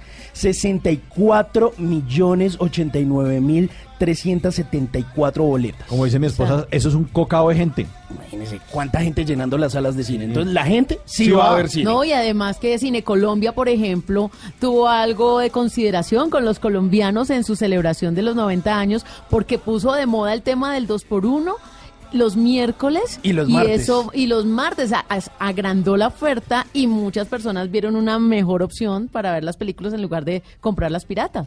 Eso es eh, verdad. Pues la gente sí está pagando las boletas. ¿Qué están viendo? ¿Qué tipo de cine están viendo? ¿Qué es lo que la gente de pronto compra? ¿Lo que le gusta? ¿Lo que no le gusta? Pues ese tema lo vamos a estar eh, desarrollando el día de hoy, hoy lunes eh, festivo. Y vamos a hablar de ese cine colombiano que mucha gente decía, ay, no, es que está como maluco. No, pues están pasando cosas buenísimas luego de la ley 814, que es la famosa ley del cine. Por el momento, ¿qué? ¿Seguimos con música o arrancamos de una? Arranquemos de una, de una, métale, métale la cinta, sí, ya tengo las crispetas ah, listas. bueno. Entonces, soy capitán, soy capitán eh, como los lobos o como el capitán Phillips, esa famosa película Buena, de ¿no? Tom Hanks. Buenísima, Sí, buenísima. buenísima. O el Capitán Garfio también de cine. Eh, también.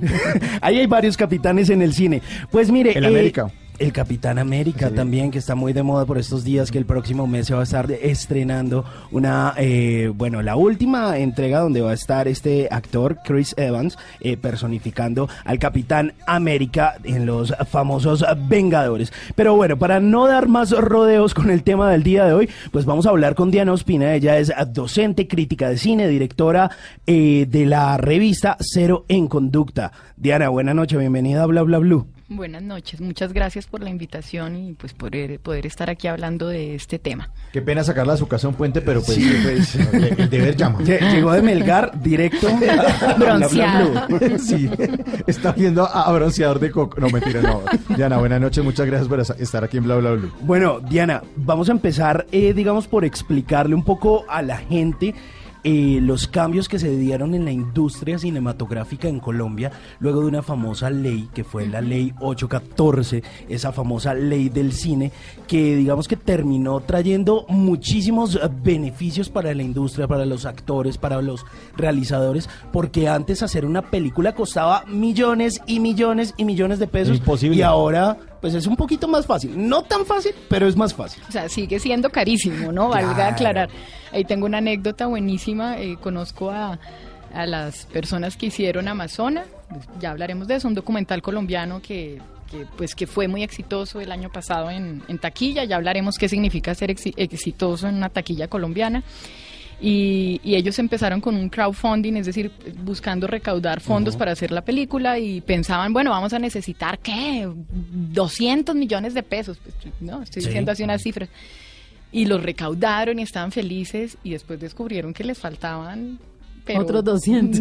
Ojalá, pero un murgo más. Y, eh, y me decían, haber sabido no nos hubiéramos metido en esto, ¿no? Es súper costoso igual hacer cine. O sea, lo, lo que va a traer la ley de cine, ya que tú lo estabas mencionando, no soy especialista en la ley ni mucho menos, pero pues es una ley del 2003 Ujú. y efectivamente lo que tú dices, es una ley que está pensada para pues para lograr un desarrollo de la cinematografía, como facilitar una cantidad de cosas, facilitar en producción, facilitar... Pero que recursos, Sí, locaciones. hay de ¿qué todo, facilitan? hay El recursos. billete es lo más importante en eso, ¿no? Pues, pues claro, ahí, sí- ahí surge... ¿Pero ahí- que son subsidios o...? Pues hay de todo un poco, hay incentivos tributarios, hay para, para fiscales que se bajan si alguien ayuda, ¿no? Hay Claro. una serie como, son, porque hay muchas áreas, eh, lo que tú hablabas ahorita, ¿no? Entonces están los actores, pero está el productor, pero está la distribución, entonces también era cómo vamos a incentivar, entonces que si van a mostrar cine colombiano, que haya una cuota de cine colombiano, que los Sí, distribuidores... hubo claro. una época en donde había una película colombiana al año y generalmente se estrenaba el 25 de diciembre y ahora es muy común que estrenen en enero, en febrero, en Cualquier marzo, momento. incluso eh, pe- pe- película de La Gorda Fabiola, película Boya Comán, película de Don Gediondo, incluso ya los humoristas también se fueron por la Claro, onda, además Tata. de los tradicionales. Es que, mire, durante el 2018 en Colombia se estrenaron 41 películas colombianas. Imagínate, Imagínense, antes una era una sola. Y, y- no, y, y- y para no ir muy lejos, 2010, 10 películas. Es para, para que alcancen a ver un poco La 2010, evolución. que estamos ya lejos, de, digamos, de las dos o tres películas, pero pues en un lapso de tiempo muy corto estamos hablando de 41 películas, ¿no? Claro. que es una salvajada, pues para nosotros. Totalmente, mire, en el 2018 fueron, lo que le digo, 41 películas, tres Ujú. menos que en 2017, es decir, en el 2017 fueron 38 películas las que se estrenaron en Colombia, pero hablando del 2018 se estrenaron 10 documentales. 15 dramas, 14 comedias, una animación, lo cual es muy importante porque digamos que ese campo empieza a abrirse dentro del mercado cinematográfico colombiano. Una película de terror donde hemos hecho digamos que uno que otro eh, pinito en este género y además de eso vale la pena destacar que Colombia cuenta con 1172 salas de cine y en el país de esas 41 películas colombianas pues pusieron una buena cuota porque el total de películas que se estrenó en Colombia durante el 2018 fueron 360 películas entonces que hayan cantidad. 41 Sí. es, es una cuota bien importante Sí. Bueno, entonces, para continuar eh, con este tema, eh, pues Tata también estaba hablando de cuáles eran esos beneficios que tenía la ley 814, esa famosa ley del cine. Pues uno de esos incentivos era, digamos, la reducción de impuestos, esa reducción tributaria. Eso hace que grandes eh, productoras y de pronto grandes multinacionales dedicadas a toda esta industria audiovisual pues puedan trabajar en nuestro país. Y eso lo que hace es dinamizar la industria y por eso tenemos eh, productoras como Cine Y se Colombia, han venido a como hacer las películas Dynamo, acá. y, y eso por ejemplo acuérdese todo lo que está haciendo Netflix Triple Frontera, lo que hace eh, HBO con Colmillos, lo que ha hecho Fox Telecolombia. Entonces, no solo Sí, es en el campo del cine, Tom sino las series. También hay grandes actores que se han venido acá. Will Smith, que estuvo por allá en Ibagué. Sí, señor. ¿Se acuerda? Pero eso estuvo de concierto con Marc Antonio. Pero estuvo, pero, Pero estuvo. Bueno, entonces eh, la industria del cine colombiano ha venido creciendo, ¿no? Y hemos tenido, digamos que, grandes íconos como Víctor Gaviria, que se le reconoció su carrera en el Fixi pasado, en, Cartagena, pero hoy en día hay muchos más directores, ¿no? Muchos, el sí. mercado también se ha venido ampliando. Algo que se nos estaba quedando decir es que tú me preguntabas ahorita si daban plata, pues eh, sí, a partir de ahí se crea, por ejemplo, el Fondo de Desarrollo Cinematográfico. Entonces hay unos proyectos que se escogen y hay Fondo de Desarrollo Cinematográfico Integral, por ejemplo, em, eh, si no estoy mal, Pájaros de Verano está beneficiado por un FDC, entonces que reciben todo el dinero. Es decir, la idea es que a esta gente no le toque mendigar un peso para Claro, nada. Y mira el Que- resultado de que Pájaros de Verano, por ejemplo, una extraordinaria producción. Que puedan pagar absolutamente eh, eh, todo, ¿no? Que eso que esté incluido. Las películas valen un billete y uno no se da cuenta. Mucho, mucho Pero es cuando Demasiado. está arrancando la película, querido oyente, que usted está sentado ahí con las crispetas y ve una cantidad de productoras que se tienen que asociar. Entonces, no sé quiéncito eh, films, no sé quiéncito producciones. Total. sa- Salen como cinco o seis y uno es que toca hacer una vaca pero gorda porque hacer cine es carísimo. No, y al final si alguien se queda como, por ejemplo, las películas de Marvel que hacen a la gente quedarse en los créditos, pues yo creo que ahí la gente tendría que hacerse la pregunta de cómo es que sale toda esta gente y salen nombres y salen nombres y, y a toda esa gente se le pagó. Claro, eso no está toda esa gratis, ¿no? gente. Y es nombres y nombres y Y nombres. además ¿no? que el cine tiene algo y es que a usted no le preguntan, mm, no le preguntan, ¿usted quiere ver los comerciales que ponen antes?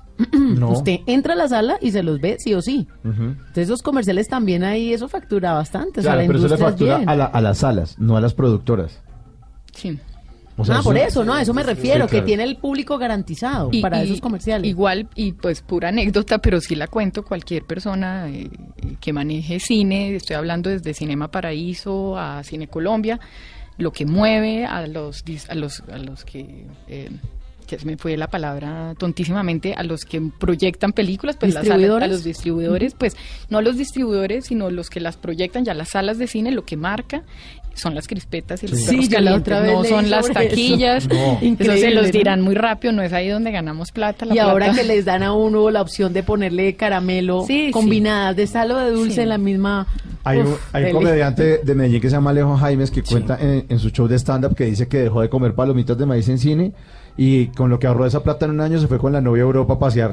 Ay, yo no le no, no, obviamente mamándole el- Pero, pero sí las, Sí. pero sale más caro eso que la boleta. Uno sí, no sí. contempla el cine sin, Imposible. sin crispetas. Pero eso es muy nuestro, ¿no? Eso no, pues digo, no, no sé, eso está muy anclado. Creo que también ¿En- es muy en gringo. serio? ¿Sí? Sí, ¿Y en Europa no sé. come crispetica? Pues es que, por ejemplo, en Estados Unidos, en las salas bistro, a uno le llevan es la carne, le llevan el sushi, le- acá también ahora. ¿Como la carne? Pues, Sí, sí, sí, se metió el cine bistro se llama. un churrasco Es- ahí en Entonces entra el mesero, hágale. aquí incluso ya hay una sala así. Entonces una, una carta es como un restaurante y te llevan lo que pidas y puede ser viste a caballo, pues con ¿Viste a caballo? lomo, sí. Es un restaurante Pues pero con la sala de cine, o sea. El llanero solitario se pide a caballo. En, en la Hacienda Santa Bárbara tenían ese Sí, y concepto hace años. Claro y también. Cinema Paraíso, pues tienen la idea de que uno puede comer O, cosas o más asado elaboradas. viendo pollitos en fuga. Uy, se güey. imagina. Dios, qué horror. Pues mire, hay varias distribuidoras de las que pues hemos estado referenciando, no solo es Cine Colombia, que es la más grande y Sí, quizá claro. de las más importantes del país, sino que también está Cine Color, que es la distribuidora de Disney para Colombia, pero que además apoya mucho del producto nacional. Está Alternavista, está Brutal, está Doc está Royal Films, está Procinal, está Distrito Pacífico, está Diamond Films Y y Cineplex. ¿no? No, No, es un una cantidad. montón de, de gente. Y esto pues... Porque hay negocio, o sea, la gente sí ve cine. La gente sí ve Ah, cine, no, además la curva, pues aprovecho y, y por lo menos hago esa publicidad, pues si alguien quiere como de verdad meterse a ver un poco cómo funciona eso, basta con entrar a la página de Proimágenes donde están todas las cifras y uno ve la curva y la curva es ascendente. Uno podría pensar que la gente está yendo menos al cine, pero no, la gente está eh, yendo más a cine, curiosamente. Increíble, ¿no? Y ahora eh, las películas que se estrenan en cine pasan a, a la televisión mucho más rápido, ¿no? Sí, ya no Sí, era como señor, antes sí. que después de dos años. Y espera, no, incluso era hasta más tiempo. Ahora, eh, casi que en el mismo año del estreno de la película, ya hay canales donde empiezan a pasar la película y uno, pero ¿cómo así esta vaina no estaba en, Yo en creo que cartelera hace unos meses? el gol del cine es que a todo el mundo le gusta y como desde niño uno lleva a sus hijos, ellos van creciendo con ese concepto de que el cine es muy chévere. Entonces, por ejemplo, cuando uno es mamá y tiene a sus hijos pequeñitos, los lleva a todas las animadas, pero ya luego los lleva a las de superhéroes y luego ya ellos solos el plan es ir a cine con sus amigos y así van evolucionando, tienen sus hijos y siguen yendo a cine. Es un plan para todo el mundo. Uno va a cine y se encuentra gente de 5 años, pero también hay gente de 70 años, de 80 años, o sea, no tiene límite de edad y eso me parece que no tiene barreras de acceso, como, como le podemos llamar de pronto a otros entretenimientos. El cine no. Sí, Sí, podría, para todo el mundo. Se, se podría filtrar de, filtrar de pronto en contenidos, pero eso es otra cosa de la que hablaremos más adelante, sí. que cambia los contenidos de las películas, entonces ya se vuelve todo el cine super culto para la gente que conoce. Y eso también me gusta. Hay para todos los No, gustos. hay de todo, hay Claro. de todo. Y hay muchos prejuicios también en muchos de esos temas, precisamente. Claro, y, y yo creo que también uno de los factores que disparó como tal el cine colombiano en los últimos años fue el trabajo que hizo Ciro Guerra con El abrazo de la serpiente. El hecho de que esta película que se estrenó en septiembre del 2015 estuviese nominada a los premios Oscar en el año 2016, pues puso a Colombia a otro, digamos, nivel. El hecho de que Pájaros de Verano también estuviera prese- preseleccionada como una de esas mejores películas extranjeras para el año 2019. Pero además de eso, pues las cifras eh, lo revelan, Tata. Y es que en el año 2016, el, el estreno del Abrazo de la Serpiente fue en el año 2015. En ese entonces las películas colombianas las vieron 3.4 millones de espectadores en el país, pero en el año 2016 cuando se vuelve a replicar Sí, la nominaron, que la y dicen, oiga, volvamos a la poner en Sí. teatros para que la gente la vea, fueron al a cine 4.7 millones de espectadores. Claro, buenísimo, porque es que a uno sí le motiva mucho ese tema de de estar nominada, o no le entra, Claro, y la, le gente, entra la y la curiosidad. gente dice, oiga, se están haciendo cosas interesantes, ¿no? Porque esa siempre ha sido como un poquito la crítica, como, ay, es que aquí se está haciendo solo comedia, o solo se hace Mm. determinado tipo de cine y no se hace de pronto un cine como bien cuidado. Pero ¿le parece si desarrollamos ese tema un poquito más adelante para que nos podamos explayar, como dirían por ahí? Sí, señor. ¿Cuál es, eh, es- ¿Cuál es el fenómeno que ocurre ahorita en el cine colombiano? Pues ahí está. Buenas películas como esta. Banda sonora de la película Rosario Tijeras. El preso, Fruco y sus tesos.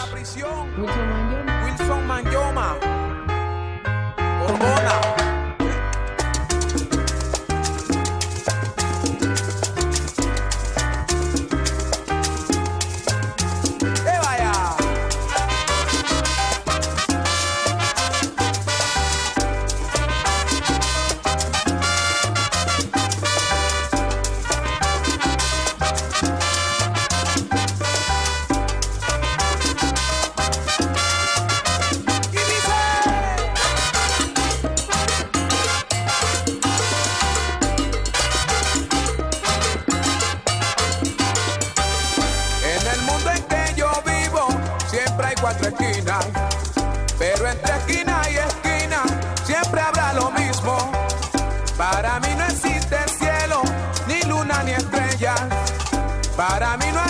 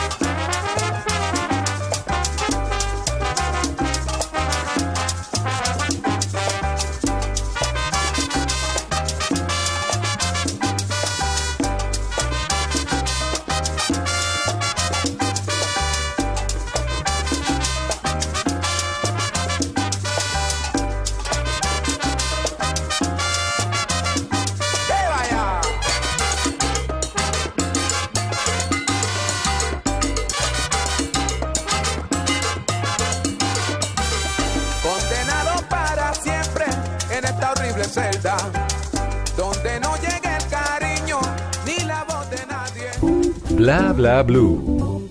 Conversaciones para gente despierta.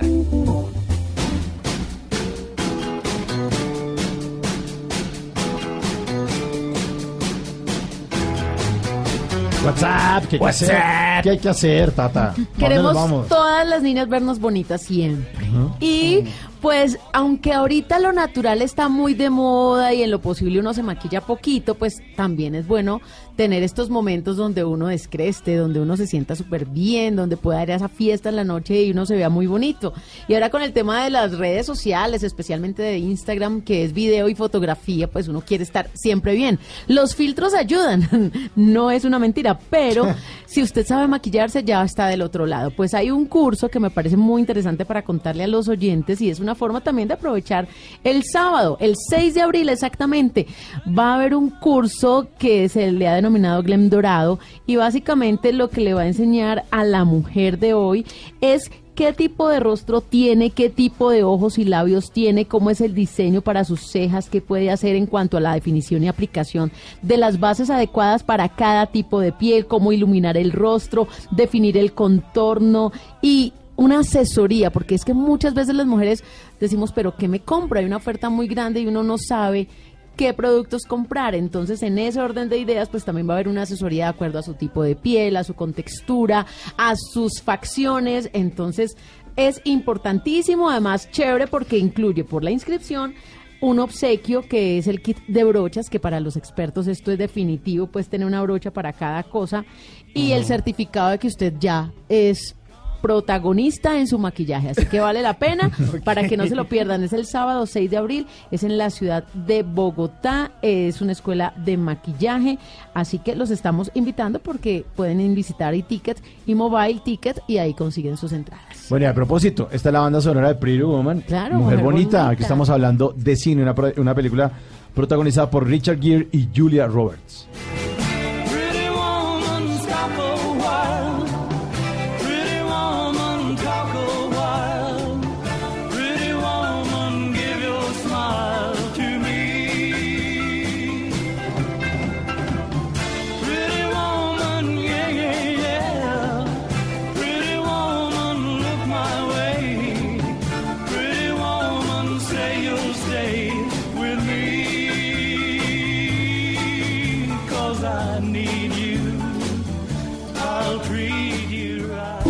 Bla bla blue.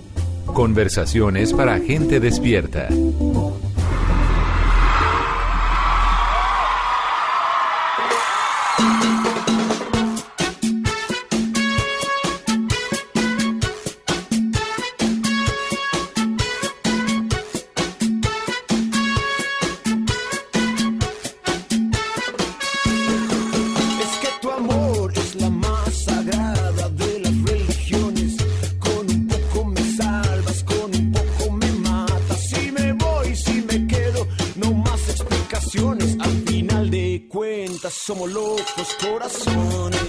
De regreso al puente, estamos aquí firmes en Bla Bla Sí, Blue. señor. Y esta eh, canción, Religiones de Mario Duarte, también es banda sonora, banda sonora de película El Carro. Oiga, el carro, mucha gente que a esta hora todavía Está va en el trancón. carro y porque estaban de paseo, como otra de las sagas, podríamos decir, importantes del cine colombiano. Y pues traemos a esta conversación para seguir hablando pues de nuestro cine a Edison Gómez, él es director y productor de cine, eh, también docente de la Universidad Manuela Beltrán. Bienvenido a Bla Bla Blue. Bueno, muchas gracias. ¿Cómo va están? todo? ¿Todo Muy bien? Muy bien, ¿Mucho gracias. trancón Salud, para llegar? todos. Sí, un trancón un poquito, pero... Pero ahí vamos, estamos, sí. sí. Bueno, eso pasa siempre a veces en las carreteras del país y bueno, ahí está nuestro servicio informativo informando de todo lo que ocurre en las carreteras a nivel nacional. Bueno, estábamos hablando acerca de lo que es la ley del cine, de cómo ha beneficiado esto al cine colombiano y quisiera eh, abrir la conversación con usted, Edison, acerca de cuáles han sido los cambios que ha tenido el cine, digamos, en... em, su producción y podríamos de pronto decirlo también en su calidad desde la gente de la Universal, desde películas que hacía Víctor Gaviria como La Vendedora de Rosas, incluso podemos irnos a Cóndores no entierran todos los días a lo que se está haciendo hoy en el cine nacional. Bueno, pues ya que hablamos de ese panorama a través de la ley, es importante ver que, bueno, en nuestro país eh, hubo una época eh, de una ley llamada FOCINE, eh, digamos que fomento para, para el cine. Fue un periodo más o menos de- del 78 al 93. En ese periodo se produjeron aproximadamente 79 largometrajes exactamente. Y bueno, fueron unos largometrajes que se hicieron con un error básico y es que las financiaciones se le daban a, a los directores, no, no a los productores. Ah. Entonces el control de la película la tenía una persona que pues que digamos estaba más sedienta de su arte, pues de querer hacer su película y no pensaba tanto en los números, las cifras y pasaba esto. Después hubo un periodo de O sea, no lo pensaba comercialmente. No, no, no, no. No, y administrar un billete. Sí, exacto, no, no, no pasaba, pasaba eso y, y bueno, lo otro es que desafortunadamente en este periodo eh, las películas tenían muchos errores técnicos, a nivel técnico, en sonido, en imagen. Todo el sonido encajonado. Exacto, Sí. imágenes sobreexpuestas, Ecos. a veces eh, fuera del lip sync, entonces, entonces ¿qué pasó? Eh, si bien esto nos ayudó como a empezar a hacer nuestras películas con los dinosaurios del cine, que bueno, que le demos muchos también, eh, desafortunadamente para el espectador colombiano se empezó a crear la una cosita de que el cine colombiano es malo. O sea, que porque estaba era mal hecho técnicamente y comparado pues con lo que veían al lado Y de- por esa autocriticadera de Colombia, Sí, ¿no? O sea, sí, aquí todo sí. era nuestro, ah, todo es una porquería en este Sí. país. Entonces también ahí ya llegó el Sí. cine Eso, eso pasa. Y, a la crítica. Bueno, hubo, hubo después un periodo como, del- como sin, sin ley, como el 93 al 97 aproximadamente, cuatro, menos de cinco años fue. Entonces allí, curiosamente, allí hay películas muy interesantes, por ejemplo, Víctor Gaviria hace sus películas, algunas de sus películas, producciones, eh, allí llegamos a, a la gran selección de Festival de Cannes, que, que de hecho ahorita, digamos, eh, Simón me preguntaba que, que ha cambiado, pues desafortunadamente eh, pues el único que lo ha logrado es él, es- ha sido Víctor, Ga- llegar a la selección oficial de, de- del festival Con más dos grande. películas, ¿no? Con dos películas, y La Bandera de Rosas y Rodrigo de que, que a propósito, eh, hace dos semanas en el Fixi pues hubo un homenaje y una restauración de Ro- Rodrigo de y todo. Y bueno, ahora pues un poquito más actual, es que también soy profesor y entonces... Aquí estamos en clase, profe, tranquilo. Y entonces, bueno, ahorita con la ley de cine realmente nos, nos ha abierto las puertas a, a muchos nuevos cineastas. eh, y bueno, y podemos hablar que en el número de películas pues ha, ha aumentado impresionantemente. O sea, el, el año pasado, por ejemplo, se produjeron 41 largometrajes. Hace dos años 44. Este año yo creo que una meta similar. Entonces, eh, bueno, otra cosa es que sí se ha mejorado la técnica, la técnica cinematográfica Era más bonito, ¿no? se ve más lindo, se, se ve, digamos, la gente, si lo compara eh, con una producción eh, extranjera, eh, no hay nada que envidiarle, o sea, no podemos sacar pecho igual en fotografía, en sonido. Es que eso, eso es duro, Edison, porque uno también tiene de dónde comparar. Entonces, si a uno le traen, por lo menos, yo, hablemos de las películas, digamos, de los ochentas. Sí, sí, claro. Entonces, está Steven Spielberg con un presupuesto de millones de dólares para hacer E.T., entonces sale la bicicleta volando con E.T., Claro. y uno aquí haciendo cóndores nos entierran todos los días, Claro. eh, o Visa USA, o el embajador de la India. Por eso Sí. es que últimamente las películas colombianas son tan regionales y hablan de las colombianadas. Claro, pues claro. porque es la forma de no competir con eso, sino con lo propio. Sí, pues estamos como en, en una búsqueda de, de nuestro cine. Cada uno, cada director tiene su, su visión, su...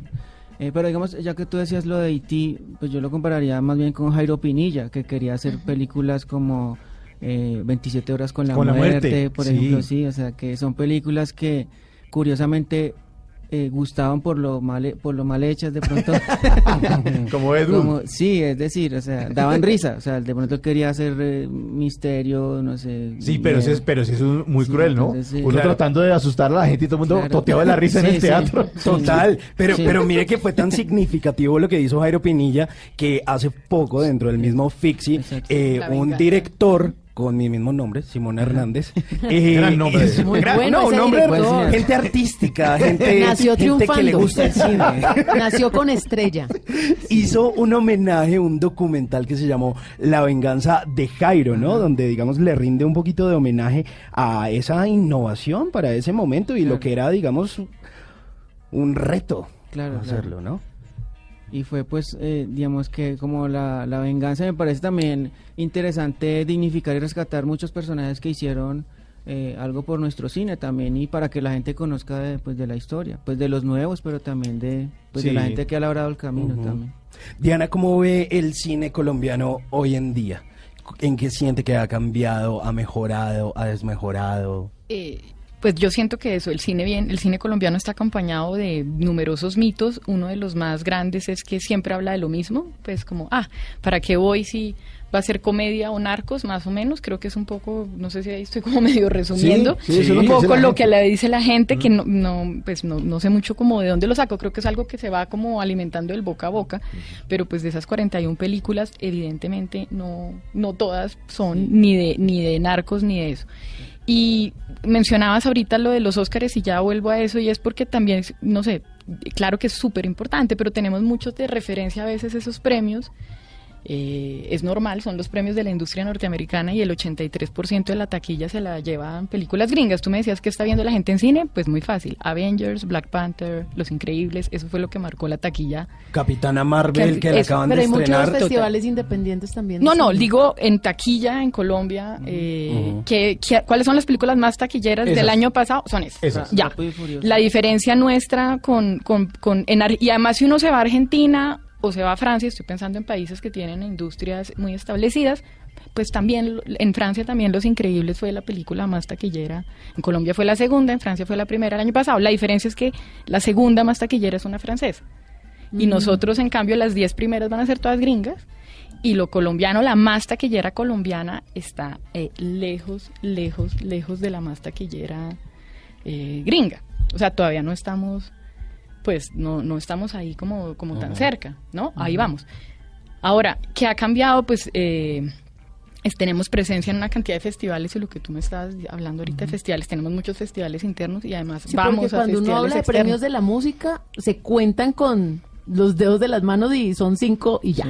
Pero cuando hablamos de festivales de cine, Ah, hay una gran cantidad. Entonces hay también una oportunidad de exposición de diferentes películas. Y, y, eh, claro, y no tenemos la- y nos tienen la misma la misma difusión premios aparte de los Oscars, es lo que digo. O sea, por ejemplo, ahorita que tú mencionabas lo de Víctor Gaviria en Cannes, que es un referente, pero yo diría rápidamente, 2014 teníamos a Franco Loli en la Semana de la Crítica en Cannes, que es un director colombiano que estuvo aquí, pues estrenó eh, Gente de Bien. Eh, Tuvimos o sea, ca- Cámara de Oro en Cannes también Exacto, con, con los con el corto. eh, bueno, tuvimos el Palma de Oro con el cortometraje Lady. Total. Y tuvimos una Cámara de Oro con eh, La Tierra de la Sombra. Pero estamos hablando de premios que a nivel internacional son pues de una cosa Sí, son impresion- valiosísimos. impresionante Claro. y que eso pasa a veces como, como Se pasa de- muy rápido como porque realmente eh, el Oscar es lo que más tiene porque es la eco taquilla. acá. Claro, si el 83% de la taquilla se la lleva la industria norteamericana y esos son premios de la industria norteamericana. Mm. La gente tiende a pensar que esos son premios como mundiales, pero no. No. Son premios específicos de una industria, como los franceses tienen el, el César o están los Fénix, o sea, eh, que- sí. Y de pronto hay premios. películas, incluso gringas, que en muchos sitios del mundo no llegan y dicen, ¿qué? Ah, no, claro, ¿Capitán no. qué? No. No. O que no son. en, pues, en Rusia yo no creo que vean Capitán América, no creo que estén como tan interesados, ¿no? O que no les importa mucho, no creo. Pues, Pues, o- Sí. so- pues sobre todo el otro lado del planeta, o sea, eh, Estados Unidos no es el país que más produce cine en el mundo, el país que más produce cine en el mundo es India y el segundo es Nigeria y después viene Estados Unidos. Entonces hay toda la mitad del globo que está Claro. viendo es otro cine. Es que como también, estamos ¿no? en este, en este lado de... Claro. Eso es lo que vemos. Eso es lo que vemos. Exactamente. Sí, sí. Bueno, Edison, usted que es director eh, de cine y que tengo entendido que está por estrenar una película y estuvo detrás de eso, ¿qué tan costoso es hacer cine en Colombia? ¿Cuánto cuesta hacer una película aquí? Bueno, pues eh, lo costoso, digamos, eh, debo compararlo también, ya que estamos en ese juego de comparar también algunas Pero ¿cómo se llama su película? Bueno, mi película es Frío en la montaña. ¿Y al final se muere? En este, al final... eh, Cuente, cuente, cuente ahorita, hipotermia. después, fuera micrófonos... eh, bueno, bueno, eh, La hipotermia en la montaña. Bueno, digamos, eh, bueno, ahora hipo- hipotermia sí cuento el final. bueno, Frío en la montaña es una película que en este momento estoy en etapa de finalización. Esperamos que, bueno, que, este año termine para poderla estrenar. Eh, bueno, qué tan difícil es, es hacer una película. Em, necesitamos desafortunadamente valernos de, eh, de los fondos acá nacionales, eh, del FDC, por ejemplo. Casi todo el mundo pues tira a tener fondos eh, o distritales o nacionales para esto. Eh, pues en, en este caso, bueno, yo he sido beneficiario varias veces de esos fondos, eh, pero pues también veo que uno tiene que hacer cine no solo pensando en esa manera de financiación, sino que ya que hablamos de la ley de cine también aprovechar la empresa privada, si, digamos eh, que una empresa pueda eh, quitarse sus impuestos y para apoyar una película, pues eso es un negocio para, para ambas partes. Y bueno, y si, si hablamos de precios, una película aproximadamente están entre entre 500 millones, entre 500 y 1500 millones el promedio. Hay unas de mu- mucho más presupuesto de 3 mil millones, eh, 4 Y, mil. y perdón, te interrumpo, pero ahora entienden por qué me lo estos que pensaban que necesitaban 200 millones. Pues, claro. Sí, pero- un poquito. Qué Sí, entonces eh, pues pasa eso. Entonces, ¿qué tan difícil es? Bueno, uno no tiene, digamos, en, en, en la cuenta, eh, venga, saco 100 O sea- millones hoy, mañana 200, no. Entonces hay un proceso de financiación que hay que hacer y que toma uno, dos años, tres años. Bueno, en mi caso tomó, ha tomado varios años para lograr esto. Bueno, y aún así sigo porque pues necesito todavía un presupuesto que, que estoy de hecho compitiendo en festivales de cine en una categoría llamada Work in Progress, que de hecho, bueno, ahorita estuve en el Fixi también, en, en selección para Work in Progress. Eh, desafortunadamente Luis Alberto Restrepo fue el que se llevó el premio, entonces ahora pues bueno, hay una, una, una linda noticia, es que acabo de clasificar a un festival de cine de Concepción en, en Chile, también eh, a la categoría también Work in Progress, entonces allí también hay una oportunidad para la película, para Frío en la Montaña. Entonces pienso que hay muchos, hay varios directores y productores como en este camino, que tenemos películas, que están intentando tener presencia en festivales, en otros sitios, como para tener, empezar a tener nombre y recorrido, para que cuando lleguemos a una sala de cine al menos podamos estar una semana porque pues la publicidad es, uno no tiene la publicidad para invertir en, Claro. Blue- en un Blue Radio Eh, o algo así. no, pero aquí son bienvenidos siempre que necesiten Sí. hablar de, de, De su esos película. proyectos y de la película. Entonces, cuando la estrene, y allá vamos a estar de smoking y Ah, toda bueno, la vaina. Bueno, porque, ya que lo menciono, porque es importante que la gente vaya a ver cine esa primera semana de estreno o la segunda semana. sí, porque, porque Ah, ¿Cómo funciona eso? Bueno, mira, lo que pasa es que eh, este, el modelo de, viene también de los gringos, o sea, eso se lo inventaron, lo tienen muy clarito allá. pues el cine se le metaron los gringos también un poco, ¿no? No, Pues, entre, entre no, los gringos, en Francia también hubo un paralelo. Por, ¿Sí? por un lado está los Melier, Lumière y por el otro lado está eh, Edison, pero eh, ahí nos quedamos dos horas hablando. Sí. Sí, no. bueno, el caso es que eh, todas las películas se hacen pensando en recuperar el dinero el primer fin de semana. Es algo impresionante, pero se hacen para eso, para que en tres di- entre jueves y domingo se recupere el dinero de la producción. Pero eso es muy ambicioso, ¿no? Pero lo logran. Es increíble cómo, cómo lo hacen, ¿sí? Si en ese primer fin de semana no no no lo logran, eh, bueno, ya ahí ruedan cabezas, es algo, digamos, eh, acá en Colombia eh, nosotros intentamos eso, pero pues nadie lo, nadie lo ha logrado, ni siquiera Dago García. Eh, entonces, pero es importante porque ese primer fin de semana hace que los exhibidores, como Cine Colombia o algo, no lo saquen a uno de la sala. O sea, a uno le piden 10.000 mil personas eh, pues para que tenga una segunda semana. Entonces, eh, por eso es importante que la gente pues vaya muy rápido al, al Y, cine. y estamos hablando de, de una película taquillerísima en Colombia. ¿Cuánto recauda o cuántas personas la ven? Una película taqui- taquillerísima que pues, estamos hablando ya de Dago. Ellos, él, él más o menos tiene un promedio entre 700 mil y un millón de espectadores Exacto, por. esa es buenísima. por- Pero pues para eso- que vean el promedio, la, la, Sí, la, pero- los- Por la ejemplo, más, Capitana Marvel en Colombia. no, la más taquillera del año pasado en Colombia, eh, o sea, la, mi- que- bueno, la segunda, la, la más taquillera de tener unos 100 mil más, es 3 millones 800 mil espectadores. Colombiana. Es- no, no, no, no, la- el día que una colombiana haga Ah, 3 millones sí. 800 O mil. sea, un fin de semana. estamos hablando No, de no, no, en to- pues en total. En general. Toda la temporada. O sea, Toda la es- temporada, Sí. es Ah, yo que... tomo nota porque O sea, es lo que despacio que voy en lo que estamos diciendo es que de las más taquilleras colombianas logran un millón de O espectadores. sea, un millón es una cifra Eso que, es una que verdad, extraordinaria para una la verdad, colombiana. eso solamente lo logran las comedias. Eh, el paseo. Da- creo que, creo que el hecho, paseo un uno buen- es un millón cuatrocientos. Y eso el es como el- el, sí, el top. Y 3.800 las gringas. De 3.800 3 las gringas. Sí, hacia, sí, hacia- la rondando los 4 O- o millones. Creo que el 16, o no me acuerdo si fue el 2015 o 2016, un Rápido y Furioso tuvo 4 millones. Uy, pero es que han hecho como En el 19 2016. Ah, sí, Han hecho como 19 películas de esos de... Uy, no, no, harta, lo más rápido, más Y, y bueno, y furioso. nos dicen que nosotros contamos lo mismo siempre, pero En la las- misma vaina. Y eso ¿no? sí no, eso Una sí no gente en cuenta. carro estallando, no, no, tan Sí, claro. No, sí. Con todo respeto ahí con... Y bueno, y No, ya no. y los dramas colombianos, les digamos, si si quitamos las comedias, los dramas tienen uno, unas cifras para llorar, ¿no? Y, O sea- y, pues, por ejemplo, esto es histórico en Colombia, digamos, es una buena noticia, pero pueden ver niveles de audiencia. El año pasado, pues, que hubo estos dos documentales colombianos que fueron exitosos en Sí. taquilla, que fueron Amazona y Señorita María. Eh, estamos hablando de cifras de 30 mil espectadores. Y eso se considera un hit, sobre todo para documental. Y estamos hablando de que hay películas que colombianas que salen y recaudan 2000, son 2.000 espectadores. Sí, y además la gente siempre se está quejando de, porque, eh, digamos, el caso de la televisión, pero en televisión deberían dar cosas que a uno lo eduquen, pero ponen un documental y la gente no, lo ve. va. Sí. Pero es que ahí No. se, se reúnen, bueno, hay, hay muchos prejuicios y cosas de por medio. Y lo de la semana también juega, hay que decir las cosas también como son. Y es, pues es que estamos hablando de cine comercial y cine independiente como si fueran dos cosas que fueran juntas. Y no, es decir, en Estados Unidos hacen eso en taquilla con cine comercial, pero el cine independiente no tiene esos retos de recuperarse en taquilla, porque no es posible y no está pensado así. Sí, la finalidad es otra. Y, y pues la mucha, las películas que hacemos, pues nosotros, pues, es decir, el cine independiente colombiano. Bueno, y digamos, en, en- en cuanto a nosotros también, eh, como la financiación también muchas veces viene del Estado, pues tampoco lo primordial es recuperar Exacto, números. no, sí, no, o sea, no hay, por- no dar pérdidas, dice Sí, uno, claro, tampoco, pero, sí. pero no, tampoco la idea es hacer unas ganancias. Estamos ahí como mezclando esos Es dos. verdad. Eh, Eh, si me permite, voy a dar el top 5 de las películas colombianas más vistas.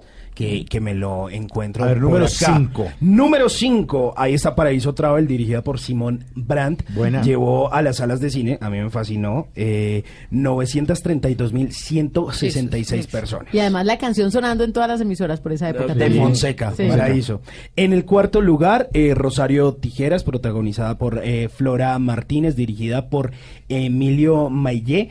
Di- eh, llevó a las salas de cine 1.053.030 personas. Ujú. Que a propósito de eso, eh, hace un par de días Flora Martínez en sus redes sociales compartió una foto de ella personificada de Rosario y dijo como, oiga, ya no le saquen más a esa historia. que- Por favor. que Me la mencionan sí. cada Me tienen- rato. me tienen seca. Mire, en el tercer lugar está Soñar no cuesta nada, dirigida por Rodrigo Triana. Llevó a las salas de cine 1.198.172 espectadores. La famosa historia de la caleta Sí, de las FARC. Era muy buena. Y la banda sonora de Cabas, con Soñar no cuesta nada. En el segundo lugar está El Paseo, dirigida por Harold Trompetero, la producción del señor Dago García, y llevó a las salas de cine 1.500.000 1.502.741 espectadores. El paseo Esa- 1. Esa es la 1. Ese es el Esa es la paseo uno. 1, el paseo 1. Y la película más taquillera de la historia, esto según datos la de. IMDB, fue La Estrategia del Caracol, dirigida por Sergio Cabrera del año 1993, Buena, un millón seiscientos mil espectadores. Ay, es que fue muy buena esa película. Ahí tienen su- su eh, casa casa. pintada. Y aquí tienen su canción pintada. Aquí está la banda sonora de Te Busco, película colombiana. Rodolfo Aicardi con los hispanos, Cariñito.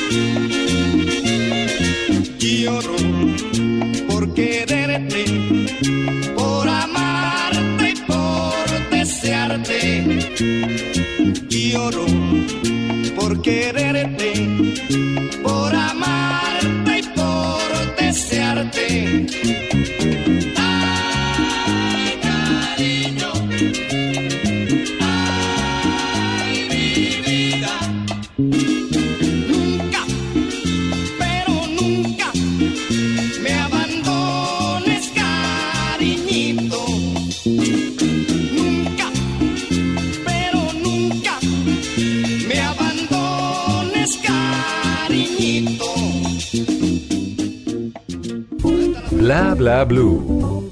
Conversaciones para gente despierta.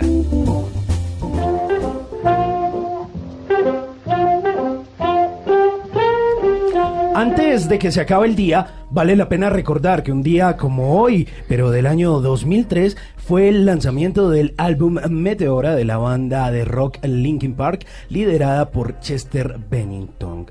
Chester fue cantante, compositor y actor. Nació un 20 de marzo de 1976 en Phoenix, Arizona. Chester se interesó por la música desde muy pequeño. Siempre soñó en convertirse en miembro de los Stone Temple Pilots. Sus padres se separaron cuando él tenía nueve años, por lo que pasó a custodia de su padre. La separación de ellos le afectó tanto que cayó en el consumo de la marihuana, el alcohol, la cocaína y el LSD. Para el año de 1999, Chester se trasladó a Los Ángeles para intentar entrar a una banda llamada Cero. En su audición, eh, su voz atrajo rápidamente la atención de la banda para la que estaba audicionando. Su calidad vocal hizo que se impresionaran tanto que lo aceptaron tan pronto terminó de cantar. Tras su llegada a la banda, esta misma cambió su nombre a Hybrid Theory. Más adelante, la banda fue cambiando a otro nombre que fue Lincoln Park. Pero este nombre que fue sugerido por Chester tuvo que cambiar luego de que encontraron un dominio en internet que tenía el mismo nombre. La banda pasó a llamarse Linkin Park y bueno, justamente ese Hybrid Theory, que fue su primer álbum, pues fue el éxito en el mercado en el año 2000. Chester Bennington falleció el 20 de julio del 2017 en su hogar en Palos Verdes, California. Allí decidió quitarse la vida. El cantante había caído nuevamente en problemas de drogadicción y alcoholismo que sumados a problemas personales de su pasado pudieron haber influido en esta decisión. Antes de que se acabe el día, vale la pena recordar que nunca sabemos por los momentos duros que alguien está pasando. No juzguemos, apoyemos, hablemos y tendamos una mano. La depresión es una realidad y ha acabado con cientos de vidas y quizá estemos a tiempo para hacer algo o al menos escucharlo.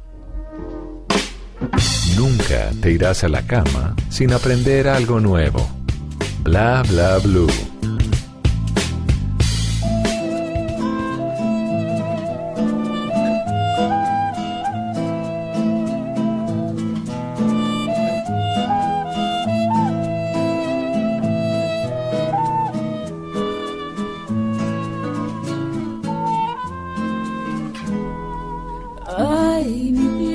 Banda sonora de la película El amor en los tiempos del cólera, cuando estuvo aquí Javier Bardem en Cartagena. Sí, eh, rodando esa gran, gran historia. Bueno, esto no se puede considerar una película. lindo no es una película colombiana, ¿no? Realmente es. No, no califica como No, colombiano. no. ¿Qué, qué- qué tiene que ser una película colombiana? ¿Cuáles son los requerimientos que sea No, pues que el director El sea 51% del presupuesto debe ser colombiano y el 70% del personal artístico. Ah, Ahí está. buen dato. Ahí está resuelto. sí, porque además está diciendo el director colombiano y no es cierto, porque María Llena es de Gracia Sí, califica puede tener un director extranjero, colombiano. pero ya Exacto. los otros O sea, cargos los presupuesto la mitad más, 51 más uno, para ajá. arriba, sí, y Se- 70% de talento. de talento. ¿Y que sea grabada en Colombia o no necesariamente? Mm, Pues no, no Pues necesariamente. Paraíso Travel pero- tiene unos pesos en Medellín, Eh, pero mira, Estados si lo Unidos ves, también, está grabado, sí. está- depende de la Ah, historia. Claro.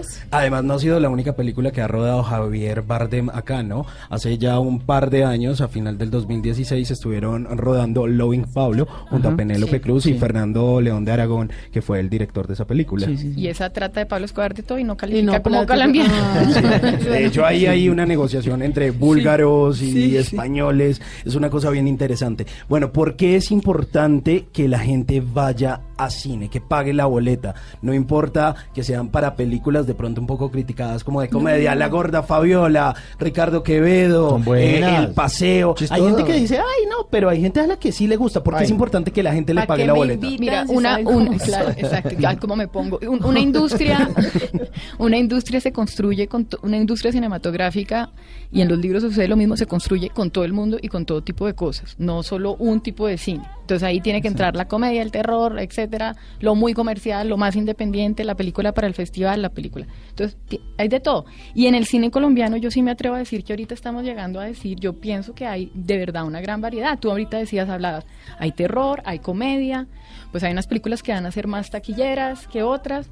Eso está, eso está bien, pero sí hay que pagar esa boleta. Ahorita que hablamos del Festival de Cine de Cartagena, yo me aventuro ya con un título que yo creo que este año va a sonar muy duro y es Monos de Alejandro Landes. La, tuve la posibilidad de verla en el Festival de Cine de, de Cartagena y qué película tan tremenda. Yo, yo espero, es que nos hace falta todavía otra vez una estrategia del caracol Sí. donde, en- digo en el sentido en que todo el mundo está de acuerdo. Y hablando de lo mismo, Y, y sí. diciendo qué buena película, pero por sí, marcó en taquilla, me encantó, algo así como Amores Perros. en- Incluso en la México. pasan en televisión y uno se la vuelve a ver. Se la vuelve a ver, muy pero ale- pero esta, bueno, no es no tiene nada de humor, pero de verdad es una super película, va a venir en septiembre, yo creo que ya va a estar en salas y es como el gran relato, es una película de género de guerra, pero cuando digo no es nuestra guerra, sino género de guerra. ¿no? Edison, porque la gente tiene que pagar la boleta y porque es importante Bueno. que, que esa industria se siga desarrollando. Bueno, es muy de acuerdo con el último comentario. Bueno, añado que eh, el hecho de pagar una boleta al cine, eh, allí hay un poquito de, de ese presupuesto que se van a, a reinvertir en las películas colombianas también. Eh, es importante que pues que la gente vaya a ver las comedias. Eh, esas comedias eh, también van a ayudar, eh, aunque no lo crean, ese presupuesto va a ayudarse a, reinvertirse en otras películas de, digamos, más artísticas, por así decirlo. Y hay de todos los públicos y de todos los gustos y todos tienen derecho pues a, a disfrutar del cine en pantalla y, y, por favor también lo que le digo a la audiencia es que no pirateen las películas colombianas, por favor, no, no, no nos hagan este mal, hombre. o sea... Que la gente, no, no, que es- que mi abuelita la quiere. No, hombre. Sí, no, pues llévela a la abuelita, llévela al Y cine. aproveche y- los horarios, que Exacto, también hay horarios sí. para los presupuestos. Si quiere que le salga barato, vaya antes de las 3 de la tarde. Sí, exacto, si quiere sí. pagar menos, aprovechar, aproveche el martes y miércoles de 2 por 1 O sea, hay opciones. Sí. Sí. Eh, por último, es cierto eso de que si usted le paga la boleta a el paseo, pues, que es como ese máximo referente de ese tipo de cine colombiano, vamos a poder seguir teniendo buen producto como Pájaros de Verano, como El Abrazo de la Serpiente. Sí, porque ya lo hemos visto en, en realidad, ¿no? Porque vemos que estas compañías grandes pues han apoyado estas películas, ¿no? Y también a través de lo que queda la boleta eh, pues en, en el box office pues ahí va para el fondo cinematográfico, o sea, sí es verdad. Banda sonora de la película Pájaros de Verano. Aquí está la cumbia sampuesana.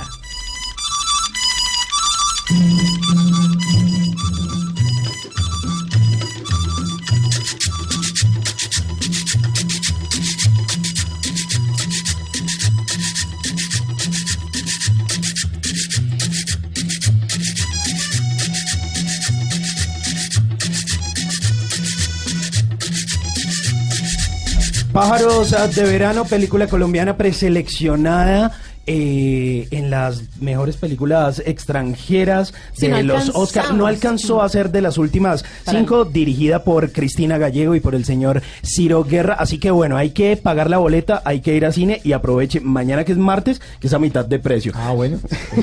Exactamente. Diana Ospina, muchísimas gracias por habernos acompañado aquí en Bla Bla Blue. Muchas gracias a ustedes. Esto fue un suspiro. Se pasa muy rico acá. Gracias. No, gracias a ustedes, Edison Gómez. Gracias por estar acá y recuérdenos el nombre de su película. Bueno, muchas gracias por la invitación y se llama Frío en la Montaña. Espero que en algunos meses estemos aquí hablando de ella. ¿Hay que llevar ruana o qué? Fue la película. No, ya buena, buena actitud. Y, crispetas. Bueno, ustedes muchas gracias. Y después de voces y sonidos en el 316-692-5274, pues seguiremos hablando aquí en Bla Bla Blue. Ya regresamos.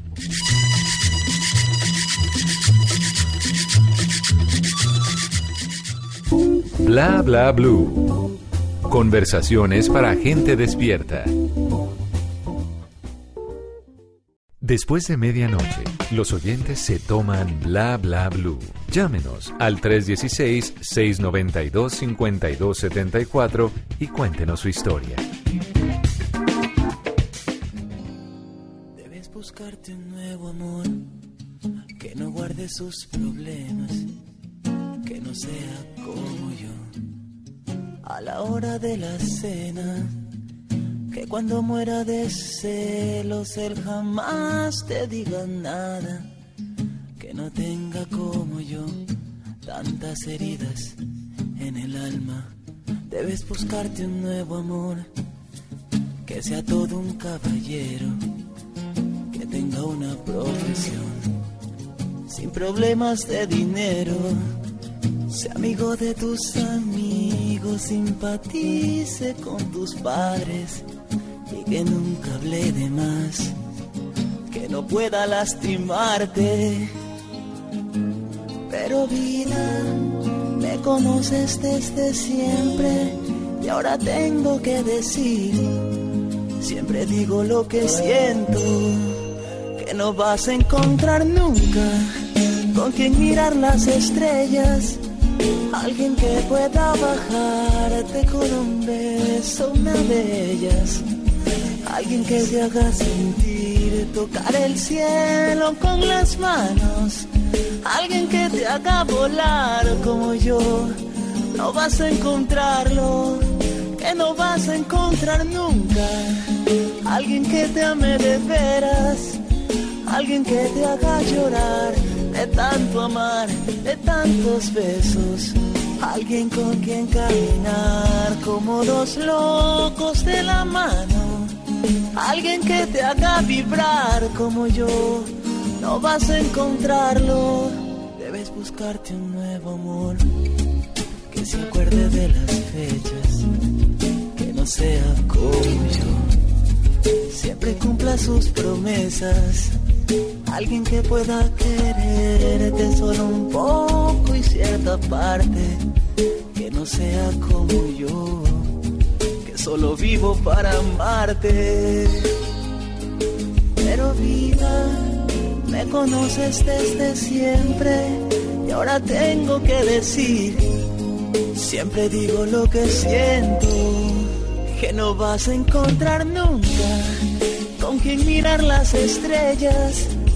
Alguien que pueda bajarte con un beso, una de ellas. Alguien que te haga sentir tocar el cielo con las manos. Alguien que te haga volar como yo. No vas a encontrarlo. Por siempre se llamaba el álbum donde está esta bella canción de la banda Transas, Debes buscarte un nuevo amor. Eh, la canción es del año 2000 y por siempre, porque va a cumplir 20 años y sigue sonando increíble tranza. Sí, señor, una banda que ya cumple más de 30 años eh, eh, de estar sonando, aunque pues hicieron una pausa por allá en el año 2007, iniciaron en 1987 por allá de Guayaquil para el mundo y como me dice por acá eh, Don Otto, nuestro operador, esta sí es una canción de Tusa. de Sí, uf, pero es que es una brava, ¿quién no despedida. lloró con esto? También es una despedida. Porque dentro de todo las cosas no funcionan y el tipo la manda. ¿Qué tipo manda abrazos a otra persona? Que ame. Sí, no. No. ¿Y que usted lloró con esta canción o qué? Sí, sí, sí, en esas tusas adolescentes. ¿En cuando- serio? Sí. Sí, claro, Mauricio. Yo lloraba era, pero los turnos tan largos que me tocaban le poniendo tocaba? esta canción en las emisoras. No, pero le cuento. Uno miraba Era el reloj y decía, uy, me quedan ocho horas aquí sentado. Taranzas, Juan Fernando Velasco. Sí. Sin Uy. bandera. Sin bandera era, pero sin bandera un poquito más alegre, ¿no? Sí, pero igual. Uy, y no, pe- Juan y Fernando. péguele, péguele un Camila. Y si le quiere meter anglo, póngale a Adel. Y ya- no, y queda mejor completo. dicho, usted queda. con- Eso se llama el combo Tusa. Y le tengo la cereza encima del helado. ¿Cuál? Santiago Cruz. Ay, sí. Uy, Queda no, pero usted no sobrevive. No, Eh, a la orden la minora, la minora, la Sí. minora. Y diga usted, por ejemplo, un lunes festivo, que usted ya se- sabe que el martes tiene que ir a trabajar otra vez. Y usted escuchando eso. Bueno. Ay, pero esta canción es linda. Yo sé que a muchas mujeres que están escuchando a esta hora, bla bla blue en Bogotá, Medellín, Cali, Barranquilla, Neiva, en Manizales, Cúcuta, Montería, donde nos estén escuchando, pues seguramente les trae muchos Y a recuerdos. muchos hombres, ¿usted no le trae Claro. recuerdos de sus tusas también? Sí, sí, uno que no, no me Uno acuerdo que de esos amores, pero sí por ahí una que otra lloradita me pegué con tranzas. es como que tusa eterna, yo creo, ¿no? Eh, no, ¿cómo se le ocurre hacer tremenda Y afirmación? usted que lo conoce, Mauro, le dice eso. Ay, ay, ay, reíban mejor. Eh, No, no, ¿sabe qué? Más bien yo le propongo que nuestros oyentes nos llamen Mejor a que llamen sus historias. ¿Canción de ¿Le Tusa? parece? ¿Hoy? ¿Lunes? no sé. Podría ser. de Bueno, Tusa? pues sí, porque esto es una Tusa. ¿Trabajar un lunes festivo a esta hora? Sí. Duele. Ya martes. 316-692-5274. La línea para que ustedes llamen a programar. No, sí, ¿será que les.? Sí, Canción háganle, de pues, Tusa. si nos están Bueno. escuchando, háganle. Bueno, o llamen a contar historias. Vea, por acá está diciendo quieran. Carolina, La soledad de Laura Pausini. Uy, pero Sí, no, pero es- es bien creo que ya estamos muy agresivos. Sí. Franco de Vita también. Te Juan amo desde el Carlos. primer- primer momento en que te vi. Sí, o por ahí también un Cepeda. Puede, puede caer bastante bien. Capeta Cuba eres también, nos dicen por acá. Eres. Pero, pero esa es más como de amor, esa no es como tan de tusa. O un Jesse Joy, corre. Uy, corre corazón. Por eso corre, corre, corre, corazón. Bueno, vamos a hacer la lista. A ver cojo, cómo cojo este Kleenex. De los dos, tú siempre fuiste el más veloz. Bueno, no lloren, no lloren. Mientras tanto, llamen 316-692-5274, la línea de Bla Bla Blue, para que hablemos. Sí, señor. Si quieren de tu. Bueno, lo que Y nos quieran. dan consejos. desde siempre y ahora tengo que decir, siempre digo lo que siento, que no vas a encontrar nunca con quien mirar las estrellas, alguien que pueda bajarte con un beso, una de ellas. Alguien que te haga sentir tocar el cielo con las manos. Alguien que te haga volar como yo. No vas a encontrarlo, que no vas a encontrar nunca. Alguien que te ame de veras. Alguien que te haga llorar de tanto amar, de tantos besos. Bla bla blue. Conversaciones para gente despierta.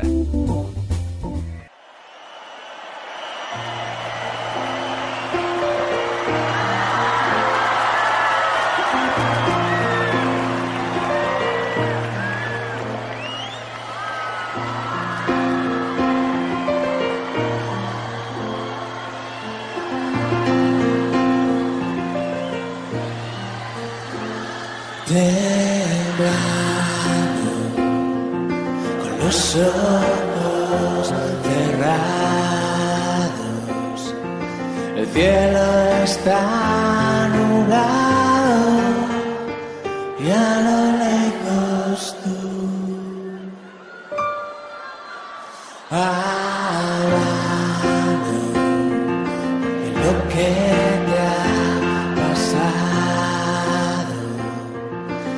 Intentando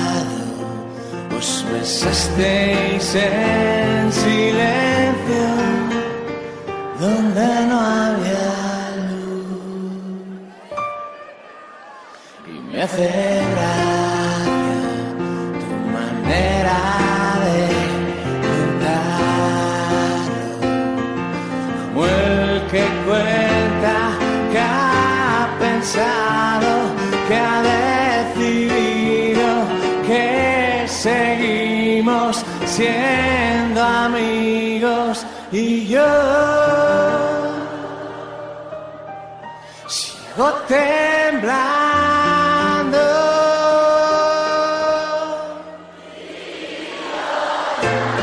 Bueno, ¿cómo les quedó? ¿Ah? Oiga, estoy temblando. Sí, aquí está la cereza que le falta a este postre, ahora sí. No. Temblando, temblando, hombre, sí. En Hoy- vivo, además. No, pero es que es una versión la de estos señores que se habían separado, decidieron volver, han estado de gira por varios países de América Latina, por aquí han estado de visita en Bogotá y ya llevan un- unos buenos años activos. Tata, ¿usted cuántos años cree que tiene el vocalista de Hombres G, David Summers? Eh, ¿Qué, 25? No, es que 25. No, activo, está diciendo. No, no, no, de, de edad. Ah, bueno, 60, 58, algo así. No, 55 años tiene Sí, sí, este sí. señor. Claro, es que tú dijiste activo y por eso yo hice Ah, no, cuentas estamos, más o estamos menos. activos, pero aquí en la... Y esta es una emisora. versión en vivo que hace G al lado de Nanitos Verdes en un concierto que se llamaba Huevos Revueltos. Se grabó el 15 de junio de 2018. Y buena, buena versión de Hombres G.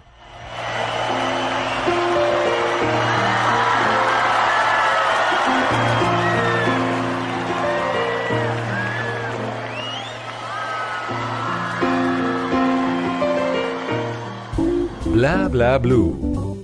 Conversaciones para gente despierta. Porque la vida tiene, no tiene instrucciones, llega sin instrucciones. Aquí está, llega Tata Solarte. Estoy más enredado con Es esta. que el lunes festivo. Sí. Eh, tranquilo, Hay que replantear eso de hacer bla bla bla. Si, quiere lo puede volver a decir. A ver, Un, dos, tres. Porque la vida viene sin instrucciones, llega Tata Solarte con los Tata Tips. Ya es martes. Ya, Ahora sí. Dijo, hoy lo miré como debía, entonces lo vi como era. Este tip es para César Augusto. Dice, Tata, por favor, necesito un remedio casero para curar el orzuelo. Un orzuelo. Eso es difícil. ¿Qué es un orzuelo? Pues es una protuberancia roja y dolorosa cerca del borde del párpado que puede tener apariencia de un forínculo. Forúnculo. Eso es lo que dice la definición ¿Y a médica. usted le han dado, le han dado orzuelos? Hace Tata? muchos años, cuando era niña, me dio uno. Pero, pero les estoy hablando de, uff, hace ¿Y a usted, Simón? No, sabe que no, no lo tengo presente. Que, que me haya dado, no. Sí sé de varias gente, y incluso aquí compañeros común, dentro de Blue Radio. Sí. Y a veces dicen que es contagioso, ¿no? Entonces Sí. uno como que se Que aleja. es que es por prestar gafas, que no sé qué. Sí, sí, sí, ¿en serio? Sí, yo no sé. Bueno, pues Contagioso. lo cierto es que César nos está pidiendo este tip y encontré uno que según los comentarios es muy efectivo porque pues no, no tengo cómo comprobarlo por ahora porque no me han dado. Pero eh, de los comentarios dice que es de los más efectivos. Mire, una bolsita de té caliente. Y si este verde funciona mejor porque reduce la hinchazón y tiene propiedades antibacterianas. Así que me gusta esto porque es natural, todo el mundo tiene al alcance una bolsita de té. Y para eso entonces van a hervir un poquito de agua y van a colocar la bolsa de té en una taza como si usted estuviera haciendo el té para tomárselo. Luego usted va a esperar a que repose el té durante un minuto, espera a que la bolsita de té se enfríe lo suficiente como para que ponga usted este pañito, puede ser directo en el suelo o con un pañito adicional sobre el ojo. De esa manera usted va a tener la posibilidad de hacerse esto durante 5 o 10 minuticos. Ya sabe, la bolsita de té directamente o puede utilizar también un pañito y se lo pone directamente en el ojo. El té funciona no solo para el orzuelo, sino también cuando las mujeres nos levantamos y estamos con ojeritas un poquito hinchadas en la parte inferior de los ojitos, como en el parpadito y abajo. Uno también se pone bolsitas de té y desinflama fácilmente. Oiga, buenísimo el té. Entonces, la bolsita de té es súper efectiva y si es té verde, mejor. Oiga, por acá me está diciendo, además de su gran tata tip, le tengo el ototip. A ver. Me dice Don Otto que eh, los abuelos de él le decían que usted tenía que coger un huevo recién puesto por una gallina Ah, pero y por ejemplo si el orzuelo usted lo tenía en el ojo izquierdo, Ah, no, pero usted empezamos cogía el huevo con la mano derecha, se ponía la mano, ponía todo el brazo por detrás de su cabeza No, y ponía el huevo ahí sobre el ojo izquierdo y que era, mejor dicho, vea, bendito. Yo creo que tiene huevos ese remedio. Con todo respeto con Otto, que lo queremos tanto, pero ese no. Ese no, ese no le vamos a hacer caso. Le vamos a hacer caso más bien al de Tata. Sí, Entonces es la bolsa de té. La Sí, bolsita señor. de té. encima Para el orzuelo. Del orzuelo. Sí, la- lo prepara como si se lo fuera a tomar y luego saca la bolsita de té, espera que se enfríe un poquito y se lo pone Sí, directamente. no va a poner caliente porque se quemón el berraco. Ahí sí es peor. música de Tusa. ¿Quieres música de Tusa? Uy, Sí. hágale. Pero páseme un Kleenex, por Sí. favor. Aquí está Missing. Everything but the girl.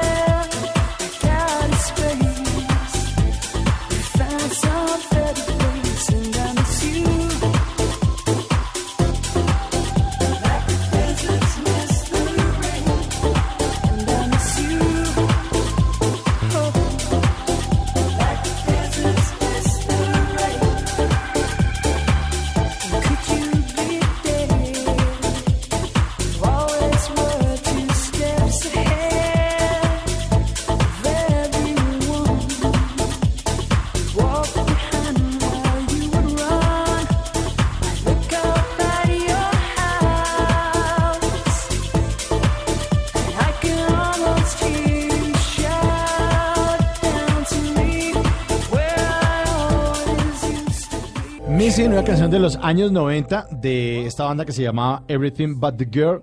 Y la canción se la pongo porque dice: Te extraño como los desiertos extrañan la lluvia. Dígame si eso no es una tusa ni la berraca. Además, No. larga. ¿Ah? Uy, Larga oiga, qué frase tan Y seca. brava. O sea, este está como cocodrilo en cerete. Seco, seco, seco, seco. Ay, no. Se lo está llevando allá arrastrado, Arrastrado. con la piel quemada. seco. Esos seco. labios así partidos. Y su exnovia metida en una tina llena de agua. Y cuando usted está entusado, todas Con las otro, canciones le otro. salen. Sí, claro. Todas las canciones le salen, eh, tenían cosas en común y las empieza a ver porque el cuerpo tiene algo que se llama mecanismos de defensa. Entonces usted empieza a ver y todo le recuerda a esa persona. No, Todo. y además, si usted quiere olvidarlo, sus amiguitos le dicen, oiga, Sí, ¿qué hubo? se dio oiga. ¿qué más de Alexandra? Y uno, uy, no me la Oiga, nombre". sí, como que a uno le duele, ¿no? Y eso es como si le echaran como limón y sal. Y usted como que, uy, en esa herida, no me la nombre. ¿Cuánto, ¿Cuándo fue la última vez que Simón estuvo entusado? Uy, tata, eso es una pelu- pregunta muy seria para mí. Eh, mi última tusa fue hace tres años, pero me duró mucho. Sí, ¿cuánto duró entusado? Yo creo que al que menos un año y medio. Es que, es que Ah, tres años. Es que tres años. Me duró como hasta el fin de semana pasado anterior, pero Es algo Mauricio, ¿hace así. cuánto no está entusado? yo me entusé cuando me divorcié. Me cascó durísimo, hace como seis años. Pues es que uno termina una relación y por más que uno tome la decisión, porque a mí también me pasó cuando, cuando me divorcié, uno toma la decisión Sí, de divorciarse, pero igual es duro. Sí, yo estaba Entonces- mamado y me divorcié y que... ush, En- ya cuando no, Sí, es duro. sí, sí. Y, y hay A dos veces- etapas. Cuando usted se divorcia o cuando termina una relación y no quiere hablar con nadie, no quiere salir con nadie, se encierra en usted mismo, la probabilidad de que vuelva con esa persona es altísima. La segunda opción para que usted no vuelva nunca es termina con esa persona y al otro día empiece a vivir. Salga a cine, vuelva a estar Es con es amigos. difícil. Pero- pero es la única forma de no volver. Pero tampoco se trata de andar de cita en cita en cita en No, no, cita en no, cita, pero no se trata de, no se trata otro de, clavo, no, no se trata de justamente los clavos, se trata es de compartir, Por de los clavos compartir de con Cristo. gente, de compartir con gente, de, de no encerrarse, porque Sí, es que si no todo le recuerda a esa persona. Bueno, compartamos con gente. 316-692-5274, la línea de bla bla blue, para que ustedes nos llamen y cuenten lo que quieran. De una vez, buenos días. Buenas, Hola, ¿cómo estás? Buenos días, ¿con quién? con Manuel Rodríguez Manuel Rodríguez, ¿de qué ciudad? de acá de la finca del Paraíso, de- entre Santa Marta y Riacha. Ay, qué Ah, maravilla, no, nos fuimos a la costa norte de Colombia. Y señorita, Bueno, me encanta saludarlo. A qué demos el honor de su llamada. ¿Qué se encuentra haciendo? Bueno, estoy, yo me dedico acá a la ganadería. Usted sabe que esto por acá es puro, pura serranía, la Sierra Nevada. Ujú. ¿Qué Yo me dedico a, a ministro una finca. qué- Manuel, ¿y en qué clima está usted? Ma- Toda la noche. ¿Usted está en qué clima, Manuel? ¿Ya está como frío o, o- o el calor de Santa Marta? No, no, no, el clima acá es un clima fresco, Ajá. agradable. ¿De qué temperatura? Más o menos, Manuel, ¿de qué temperatura estamos hablando? Estamos hablando de 21 grados más o menos. Ah, bueno, sí, bueno. está chévere, sí, sí, sí. Y ventea rico, me imagino.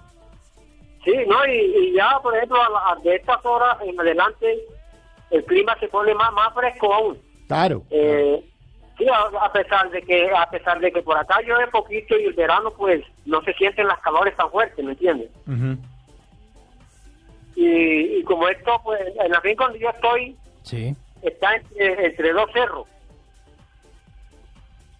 Ok. ¿Y, ¿Y a qué se dedica ahí en la finca? ¿Cómo es su diario vivir ahí? ¿En la eh, ganadería? Sí, en, en la ¿Qué ganadería. Se levanta, Ah, ordeña, arrea el ganado. Correcto, y pues el resto del día me dedico a, a oficios varios, pendiente al ganado, que, administrar al personal que está que está trabajando. Ah, por acá hablamos hablamos pues vulgarmente tirando machete, quiere decir mochando con, con rula y eso, ¿no? Porque eh, para lo que es eh, guaraña y eso, eso los cerros pues están muy levantados, entonces es mejor ir con, con el machete desmontando. Manuel, ¿y qué raza de ganado tiene? Pero por acá el ganado que más se, se para por, por el clima es el, el ganado cebú, porque el ganado fino, fino, es de tierra demasiado fría, tierra fría, entonces el ganado por acá fino se pone pelú, se pone feo, entonces el cebú es el que se mantiene en buen, en buen estado. Bueno, ¿y usted qué? ¿Producen leche allá y también eh, el ganado es para sacrificio también? Sí, señor, claro, y, y hay carnero, hay cerdo, también hay galpones de, de pollo purina, criadero de pollo purina. Vaina es grande. Oiga, ¿cu- cuánto, ¿cuánto pesa una res de ese ganado cebú aproximadamente? Un toro, hablando de un toro ya adulto, alcanza a pesar hasta mil kilos. ¿Y por qué pregunta eso? ¿Va a comprar uno o qué? Sí, he, he estado como, he estado como pensando. Y más o menos como cuánto puede Va a costar. cambiar al pony por el, por el No, toro. imagínese un toro de mil kilos, eh, el kilo está a, a 4.500 kilos, vivo. 4.500 vivo por mil kilos. Uy, eso es un billete largo. le cuento. ¿Usted le está haciendo las finanzas al señor? Venga, mi amigo. Y entonces, ¿usted vive de una eso? vaca- Ajá. Eh, Perdón, perdón, una, una vaca, una vaca adulta, cuando ya ella despeta el, te- el ternero, que ellas se engordan, hay vacas que alcanzan a pesar 700, 650 kilos. Como hay unas vacas pequeñas que, que pesan 500, 450, pero una vaca grande, cogida, alcanzan a pesar 650, 700 kilos. Entonces un toro, un toro adulto, un toro, porque el animal que se, el toro que se va a dejar para toro, para reproductor, se escoge siempre el animal que, que va a ser más grande. Claro, la Se- mejor se raza. Se clasifica, sí, claro, se clasifica. Entonces ese toro se mantiene en buen estado, como ese va a ser para, para, para producir, para, para montar la vaca, pues. Entonces Claro. se escoge el mejor y esos animales se mantienen en buen estado, siempre con buenas vitaminas, se purga, se echa para el potero que esté más, más, más escollado de pasto. Entonces ese animal eh, se exagera a veces demasiado, que a veces hay que sacarlo de, de que coman que coman un poco mal porque se, se engordan mucho y entonces esparraman la vaca cuando la Cuando la Cuando montan. la montan. ahora cuando la montan ¿Cuántas- la esparraman a veces la, la, la friegan de atrás lo, Manuel, ¿y cuántas cabezas de ganado tiene la finca? no la, ca- la de ganado ganado sí hay, hay poquita ¿Cuántas Aquí hay? lo que hay sí, sí, hay como como 18 animales nomás porque el patrón tenía bastante ganado pero ah, como los veranos por acá están haciendo muy fuertes de modo que los pastos se escasean mucho y entonces él, pero aún ahora lo digo y sí que quiere comprar ganado otra vez sobre todo hembra para clasificarla y, y inseminarla con toros buenos ¿Y, y ese proceso de inseminación de del ganado, ¿cómo se lleva a cabo? La- ¿Sacan, digamos, la esperma solo de un macho alfa, por decirlo de alguna forma? Sí, sí. Hay, hay una una droga que se la ponen a la, a la vaca y eso la, la, la pone en calor, Ok. digamos a la fuerza, a la fuerza. Entonces, una feromona ya sí. Como una feromona, como cuando las mujeres se perfuman. sí, sí, sí, sí, claro. Se vuelve atractiva la vaca para el toro. Sí, entonces ese animal cuando ya ya están en calor comienzan a montar las otras vacas. Y so- si hay un, un ternero también comienzan a montarla, entonces ya ahí están en proceso de, de, de. Entonces se busca el, el y la, la. Eso compran la, la, la ¿cómo digamos? El, la, la pajilla, la pajilla ya con el semen. Sí. Sí, claro, entonces a veces hay que, que, que ponerle varias veces, pero sí un, un 70% son efectivas. Bueno, ¿y, ¿y cuántas personas trabajan ahí en la finca?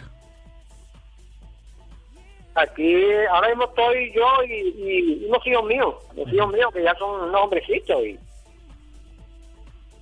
los tengo. Y un hermano que está en otra finca también y a veces viene pues el patrón nos, nos manda cuando yo lo necesito lo manda para acá y cuando cuando me necesita allá pues yo voy allá a ayudarlo. Pero entonces el boleo es grande porque, porque de todas maneras mantener 18 animales, es que eso no es tan fácil. No no no pero que imagínese que a veces yo he trabajado en fincas que me ha tocado atender hasta hasta 60 vacas para ordeñarlas yo solo ¿Usted solo?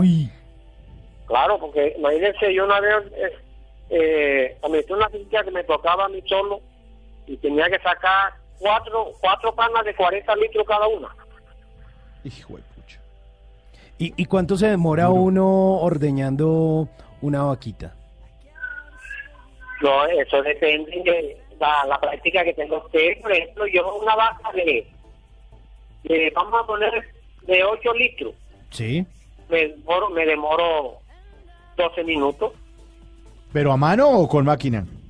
No, no, a mano, por acá la máquina no, No funciona. por acá la, ma- la máquina no ha tenido poco éxito, por lo que eso le enferma mucho la ubre a la vaca, le da mucho mastitis. Yo he escuchado, yo he escuchado que la vaca esconde la leche. ¿Eso es cierto o eso es mito? Cuando la, cuando la vaca no está acostumbrada, sí la esconde, correcto, pero el animal cuando ya se acostumbra, ella ella apoya. Le ponen, le, porque es que le ponen primero al ternero y cuando ya ella apoya, entonces le ponen la, la máquina. Ya ella está apoyada, ya esa leche va a salir. Pero cuando el animal no está acostumbrado y es arisca, pues son, hay que ordeñarla a mano. Que a mí me parece una maravilla la vida de Manuel. ¿no? Yo quisiera como que, no sé, como que la, la, la tercera edad de uno fuera así al lado de, de los animales y eso, ¿no? Del Yo también he campo. pensado lo mismo. Campo, uno ahí, la vaca y la Y cosa. creando marranos y pollos. ¿En serio ustedes se No, yo me imagino sí. frente al mar o me imagino ya pensionada, licenciada y todo lo dada, eh, acabada todo como en un crucero. Viajando en ese crucero por el sí mundo me cuatro, pero- seis meses, diez Y meses. se le acaba la plata, ¿no? De todas maneras. Plata lo que hay. Yo por eso no Con me ese preocupo. poco de vacas que ustedes tienen. La mantenemos, Tata. No, no, mi hermano, esto por acá es, muy sabroso, y esto por acá es tranquilo. Sí, Eh, una o sea, casita eh, frente al mar. clima. Sí, incluso tengo tengo como 10 minutos que ya he llegado a Santa Marta.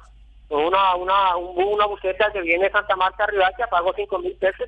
La, la finca queda aquí todos los días en la carretera. Ajá. Y, y, y yo subo un cerro, un cerro que está buscando para, la, para el Parque Tayrona. Yo subo ese cerro, el mismo se ve el mar. Alcanza a ver el mar todo, todo, todo, todo completito. Uy, lo máximo, lo máximo. Oiga, Manuel, mire, le agradecemos muchísimo haberse comunicado con nosotros aquí en Bla Bla Blue. Y, y para todo su finca y para, para esas, esos bellos paisajes que usted nos describe, pues le tenemos una canción que le queremos dedicar aquí esta noche. Hermano, ah. Bueno, un abrazo, aquí está La Tierra del Olvido, La Tierra del Olvido. Muchas gracias. Como la luna que alumbra por la noche los caminos, como las hojas al viento, como el sol espanta el frío, como la tierra la lluvia, como el mar espera el río, así espero tu regreso a la tierra del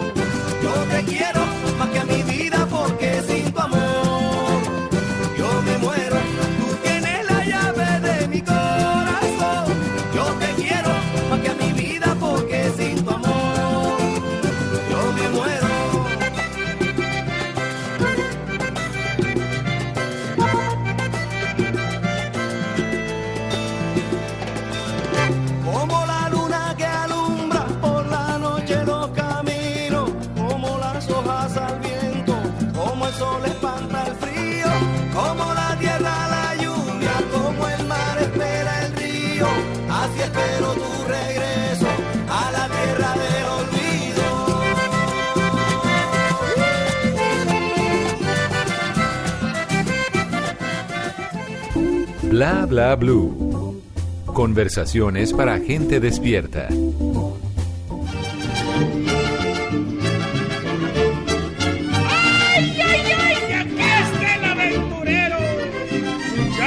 Ay, ay, ay, llegó el Ay. aventurero. No, pues eh, para que lo vea, eh, ¿Cómo le fue en el puente? A ver. eh, tuvimos un excelente ¿Algo? puente. A ver. A ver, ¿qué? primero hábleme de ayer domingo. Sí, a ver, ¿qué pasó? No, Tata, fue un excelente ¿Con domingo. quién fue a de Mundo verdad. Aventura?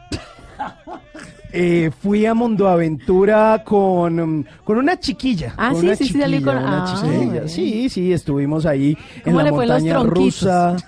Eh, pues me sentí como un poco intimidado eh, porque, porque me agarró fuerte. Mire, mire este rasguñón que mojó? tengo acá. ¿Se mojó en los tronquitos? Sí, sabe Ah. bastante. ¿Comió, comió algodón de dulce? Sí, y de esa manzana caramelizada. Sí, pero no, pero estuvo bueno, bastante bueno el plan allá. ¿sabe? Entonces no lo dejaron en visto. No, no me dejaron en visto. No, últimamente hemos tenido una racha exitosa. Qué bueno, pues No, nos para que alegra vea mucho. que este es un producto garantizado, esta sección. Pues mire, hoy en que no lo dejen en visto en esto que es un esfuerzo y casi que una obra de caridad para nuestros oyentes, pues mire, por favor, tome nota para que siempre tenga unos datos interesantes, para que pueda hacer la charla, para que pueda tener una vida exitosa. Soy un claro ejemplo de que esto sirve. Así que, jovencito, jovencita, siempre tenga un tema interesante para hablar. Y por ejemplo, hoy vamos a salir con una mujer a la que le encanta Facebook. Ah, ok. Sí, entonces usted le tiene un par de datos interesantes sobre Facebook y usted le dice, oye, ¿sabías que cada día se intentan hackear en el mundo al menos unas 600 mil cuentas de Facebook? Pero eso no le asusta. No, las- ¿no? no, no, porque usted le dice, pero si- tú conmigo estás segura. Tú Sí. tranquila. Tú tranquila. Bueno. O usted le dice, ¿sabías que Facebook se ha traducido al menos a 70 idiomas, pero que uno de los más raros es algo que denominaron idioma pirata? ¿Cómo así? Que el idioma de, las, de los piratas. Decidieron traducir Facebook a un idioma que llaman Idioma idioma, pirata. Es una cosa bien rara. O por ejemplo, este sí ya es para descrestarla, como para que ella quede boquiabierta y se coma la manzanita caramelizada. Y usted le dice, ¿sabías que el primer logotipo de Facebook tenía al actor Al Pacino? ¿En serio? logotipo? ¿Que no nos tocó? Cuando Facebook apareció por primera vez en la red social, tenía el rostro del célebre actor Al Pacino y ahí estaba él detrás de una nube. Pero luego, cuando el proyecto se masificó y llegó a otros países, en el 2007 decidieron cambiar el logo. Pero al inicio tenía la cara de Al Pacino. Eso es cresta. Ese sí. Ese, sí- ese sirve, ese Ah, tip Eso no sirve. lo sabíamos. O por ejemplo, usted le dice, vamos a sacar un par de datos. ¿Tú cuántos amigos tienes eh, en Facebook? Por ejemplo, que fuera Tata. ¿Cuántos amigos tienes en Facebook? ¿Cinco mil creo que son? Uy, tiene muchísimos amigos, Tata. Pero mire, usted le dice, ¿sabías que la cantidad promedio de amigos de los usuarios en Facebook en todo el mundo es 130 amigos por usuario? Sin embargo, el usuario promedio solo interactúa entre 4 y 8 con entre 4 y 8 amigos. Ocho amigos. Ah, yo no sabía eso. O sea, ¿para qué tener tantos si siempre Sí, son con, los mismos? mismos. Ujú. O O por ejemplo- usted le va cerrando el circulito, dice, entonces no interactúes con los otros, con sino, nosotros, con, sino conmigo. Usted le dice, en una relación. Claro. O por ejemplo, mire, este es buenísimo, este sí ya es, mejor dicho, para que apague y vámonos. ¿Usted sabe por qué Facebook es azul y no de otro color? Y usted le dice, ¿Para buscar el príncipe? no, también puede ser, pero usted le dice, pues mira, es sencillo, Facebook es azul porque su fundador, Mark Zuckerberg, este creador de esta red social es daltónico. Él no logra apreciar bien ni el color rojo ni el verde y por eso escogió el azul. ¿Ah, sí? Sí, ¡Qué datazo! Es buenísimo. ¿no? Buenísimo. O por ejemplo, Buenísimo. ya que estamos hablando de Zuckerberg, usted le dice, ¿sabías que el de él, el perfil de él es el único que no puede ser bloqueado? Que el único perfil en toda esta red social que está personalizado, que no puede bloquearse, que además de eso él puede bloquear todas las cuentas que quiera y que tiene unas singularidades especiales, es el de él. Pues claro, es el dueño. El dueño sí. Sí, o sea, si a usted le aparece, además usted lo puede agregar, puede, el de Tata no puede ser, no puede aceptar más de 5000 amigos, pero el de él sí puede aceptar los todos los amigos gana. que se le dé la gana. No tiene Yo ninguna nunca he entendido restricción. por qué Facebook limita los amigos. O sea, ¿cuál es la razón? Cosa comercial. ¿o Eh, qué? sí, lo que pasa Pues es que que entre más empieza- amigos, porque Roberto Carlos hablaba del millón de amigos. y así más fuerte poder cantar. Tata, realmente es más una cuestión comercial, porque lo que pasa es que cuando empiezan a ver que la gente tiene tantos amigos, empiezan, digamos, a perfilarlo como una persona eh, pública. Y ahí se pasa el a perfil a y público. Mm. Sí, pero entonces a partir de ahí lo que hacen es, digamos, un poco más el hecho de generar negocio para que usted pueda tener como tal una fanpage, una página suya y a partir de ahí empezar a vender anuncios y publicidad, que también es uno de los negocios que tiene Facebook. Está buenísimo esos tips. Ah, para que vea. Para Entonces, yo me voy hoy con eh, My Little Pony, que está un poquito dormido, está un poquito Está cansado trasnochado. puente, No, está cansado, le tocó muy duro. Así que antes de montarme en My Little Pony e irme, recuerde decirle a ella antes de dormir, a pesar de que haya llegado la noche y tenga que cerrar los ojos, no me importa, porque te veré en mis sueños. Ay. Que nadie me levante, como dice la canción. Y le tengo una canción hablando de ¿Cuál, canción. cuál, cuál? Para que también le dedique. Pero que no sea tusa. Eres tú, de Mocedades. La canción de Caminos, de los talleres de superación. No, hombre, respete, es para enamorarse. Sí, no.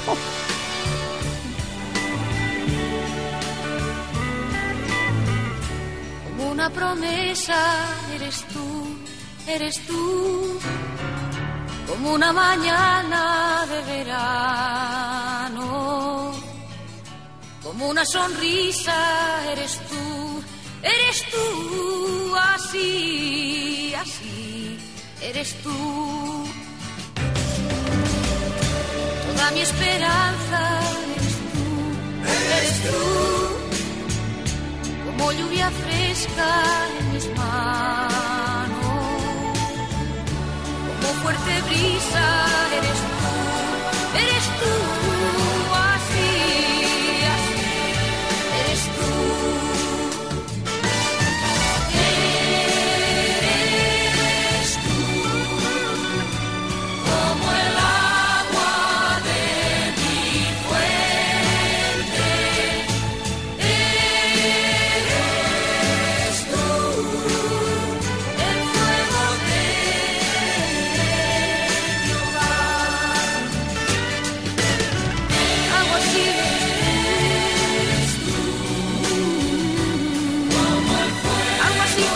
Mocedades, mocedades, eres tú.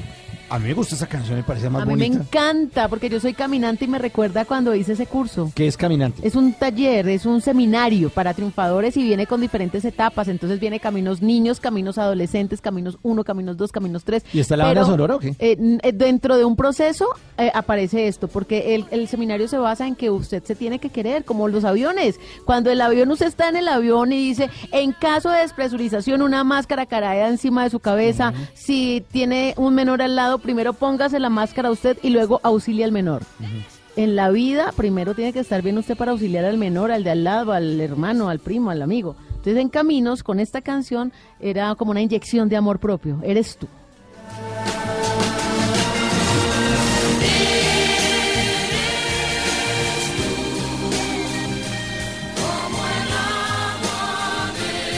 Recibimos las llamadas de nuestros oyentes que se comunican, nuestros blabladores, en el 316-692-5274. ¿Quién eres tú? ¿Quién está ahí al otro lado del radio?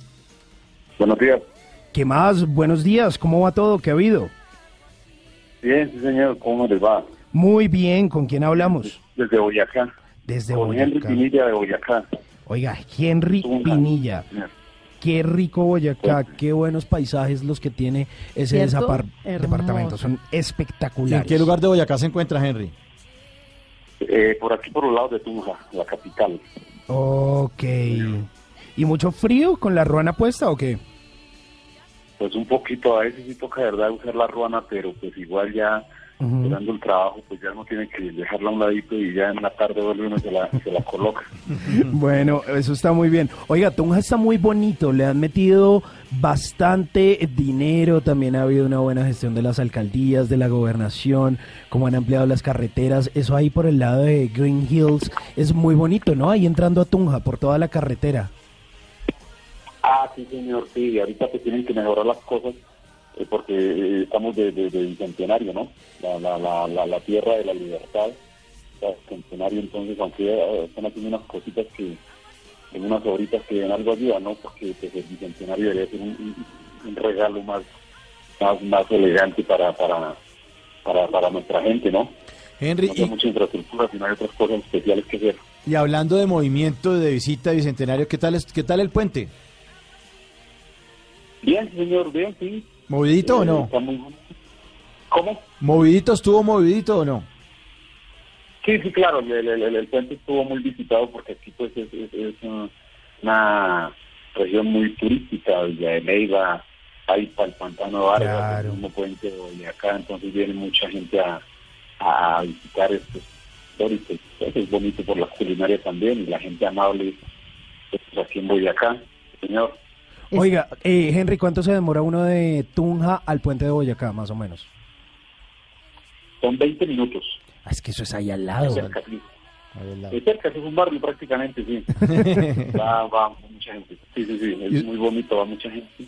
Y, pues, eh, tiene su historia, tiene su cosa bien pintoresca, ¿no? Ujú. Y además, esa pizza que venden ahí arriba del puente de Boyacá. Piensa en tragar todo el tiempo. No. Qué La pena con el nostra. oyente. La nostra. Pero ¿por qué piensa siempre en tragar, hombre? Qué pena. Henry, disculpe. Sí, señor, tranquilo. Es que él, él- él- usted le bota una arepa boyacense y se traga seis. Entonces, discúlpenos. Ah, no, sí, aquí lo, lo más sabroso son las arepas boyacenses. Yo soy fanático Sí, de la arepa boyacense. Sí. No, de hecho, hay gente que da sus paquetes de eh, unos larguitos que venden de 10, 12 arepitas y llevan tres, cuatro paquetes para para los chocolates en Uy, sí. Y que están metidas como entre el canasto y uno, le- ¿cuántas va a llevar? Y uno, deme 12 de una vez, que carajo, echen la bolsa ahí, ¿cuánto me dejan las 12? Sí, sí, la gente ya lleva en, en los carros sus paquetitos, y es que son bien, bien, bien buenas, bien sabrosas. No, y es el- como un típico también de aquí con la mazamorra y todas las cosas. Eso le iba a decir, es variado, el clima es delicioso, el paisaje es bellísimo eh, y fuera de eso pues tiene muchas alternativas también de ese turismo, ¿no? Porque los termales en Paipa son una maravilla, el lago, eh, mejor dicho, vale la pena si usted nos está escuchando en una ciudad diferente a Bogotá, porque el rolo o la gente que vive en Bogotá pues por costumbre tiene muy cerca a Tunja y en general al departamento. Entonces acostumbra un fin de semana, un puentecito, ir a, a pasear, pero de pronto personas que están más retiraditas Sí. no la tienen en el radar, yo le recomiendo. Pero vale muchos la, la, pena. tienen, muchos la tienen. Yo he hablado con paisas que me dicen, no, yo conozco más Villa de Leyva que Bogotá. Toca, toca, Sí. eso- O esos paseos hay que dicen, hacerlos. Boyacá. Son bellísimos Sí, los paisajes bellísimo, de Boyacá. Bellísimo. Oiga, Henry, ¿y entonces usted qué se dedica? Pues a ver, eh, nosotros asesoramos eh, a nuestros campesinos en, en la cuestión de la producción agropecuaria. ¿Y cómo, cómo es esa ase- asesoría, Henry? ¿Cómo es? No, pues simplemente nosotros tenemos un, un- un proyecto implementado eh, a partir de, de- de- de una protesta campesina en el 2013. Entonces nosotros quisimos hacer unos cambios, de, unas exigencias al gobierno, para hacer unos cambios eh, de pronto jurídicos y mirar, velar por la economía agropecuaria de nuestros campesinos. Nos dimos cuenta que por la comercialización, la intermediación, las malucas políticas agropecuarias, el, el- joven estaba desertando de- del campo, se está yendo para la ciudad y en las ciudades, pues, eh, es más fácil de la delincuencia, hay un poco cosas de desorden, ¿sí? porque el campesino es un muchacho sano, un muchacho eh, muy decente, muy correcto, entonces llegan a las ciudades y, y son fácilmente eh, corruptibles, por así decirlo, entonces eso es lo que queremos pegar de freno para que la gente vuelva nuevamente y el, y el- y agro sea viable como economía aquí en Boyacá, porque somos despensa alimentaria eh, casi de gran parte de Colombia. Es increíble, Henry, que las personas más nobles del país, las más buenas gentes, las más queridas son los campesinos. Sin lugar a Y la dudas. gente es a la que más duro les tira. Te les piden descuentos y no sé qué. Y van a, co- a comprar una roba de papa. ¿Y, se ¿en cuánto me la deja? Sí, y no, no, no, es el colmo. Y no hay apoyo. Y además seguimos repitiendo Y como pocas loras. oportunidades. sí, y como loras seguiremos repitiendo que el futuro del- de Colombia está en el campo. Que los países en el mundo necesitan de los productos nuestros. Y aquí todo el mundo le importa un carajo. O sea, eh, pasa lo que dice Henry. El campesino se va para la ciudad, lo engañan, se convierte en un ciudadano, le dan cualquier empleo Es verdad. y se pierde la esperanza del país. Exactamente, sí. Entonces nosotros vamos a agregar a que, a, que- a que, a que el joven pues vuelva al campo, vuelva a su trabajo. Es más, nosotros vamos a agregar a que así con, con, con, con- con- con nuestras cosas que, que estamos haciendo aquí de Boyacá, que eh, el, el- el- el joven campesino no sea extirpado de, de- así sea por capacitación eh, académica en la universidad. Entonces hay que llevar el estudio, la formación relativa del tema que ellos saben allá a las veredas, a los pueblos, a los municipios, porque por lo menos aquí hay un pueblito que llama, un municipio que llama Muso Boyacá, que está como Claro. a seis horas de Tuna. Hasta las Y hay que estudiar, exacta- exactamente, la, la, la tierra de Esmeraldas. Y si hay que estudiar agronomía, toca que se venga a Tunja, que queda como a ocho horas, seis horas, siete horas. Entonces no es justo que al campesino lo saquen de por allá. Deberíamos llevarle allá a universidades, deberíamos llevarle centros educativos, acá son un poco escuelas chiquitas y construcciones que no tienen sino ocho o diez niños, colocar buen transporte en las veredas que toda la gente viaje a las universidades, llevar la universidad virtual, la asesoría, todo ese cuento, no hacerlo sacar, salir, perdón, de, de- de- de- de su entorno, donde tienen su trabajo, donde tienen su familia. Entonces esa es una propuesta que, que estamos haciendo, pues casualmente esos regalos eh, deberíamos haber recibido nosotros ahorita para el bicentenario, pero está recibiendo un poco de infraestructura que pues la verdad es buena, pero no tan buena como de pronto generarle eh, empleo y, y estudio a- a- a- al joven rural, la, la- la- la juventud rural eh, en un tiempo era la que movía gran parte de la economía y ahora todo el mundo está saliendo por la inviabilidad del agro. Que sería bueno que miraran no tanto lo físico, la infraestructura, sino regalos de pronto como este, y darle comodidad a la gente. Es decir, pensar más en, en, en humano que en la obra. Claro que sí, Henry. ¿Y usted trabaja con alguna entidad no gu- gubernamental? ¿Quién, quién, ¿Quién financia todo esto? No, nosotros conseguimos nuestros mismos recursos. Sí, nosotros conseguimos los, los recursos por haciendo varias actividades, porque pues realmente eh, el, el- el gobierno antes pues, necesita de nuestra plata, nosotros necesitamos para que el país se mueva. Entonces del gobierno pues no podemos esperar mucho tampoco. Henry, y la, el mando de, de mirar para otro lado. y la gente que de pronto esté oyendo en este momento y esté oyendo su testimonio, que es muy, muy valioso, es una persona que quiere ayudar al campo, eh, ¿en dónde lo puede conseguir? ¿Cuáles son sus contactos? ¿A dónde pueden llamar? De pronto hay un empresario, alguien que quiera desarrollar algo y diga, sí, sí, sí, pongámonos las pilas. ¿Cómo lo pueden contactar a usted? Bueno, nosotros tenemos un, un- un- un centro de contacto eh, de Tunja, eh, una oficina, aquí en, en Plaza Real, la oficina 308A. Es un número telefónico donde pueden contactarse con nosotros al 314-338-6038. Despacio, Henry, que es- lo, lo- eh, lo estamos apuntando. 314. 338 Sí. 6038. 60, 60 38. 314 338 60 38. ¿Y cómo se llama? Vaya, preguntan por usted, Henry, o esto tiene algún nombre de alguna entidad, o cómo es. No, por mí puede ser, eh, ese es mi número telefónico, yo contesto todas las llamadas donde llame.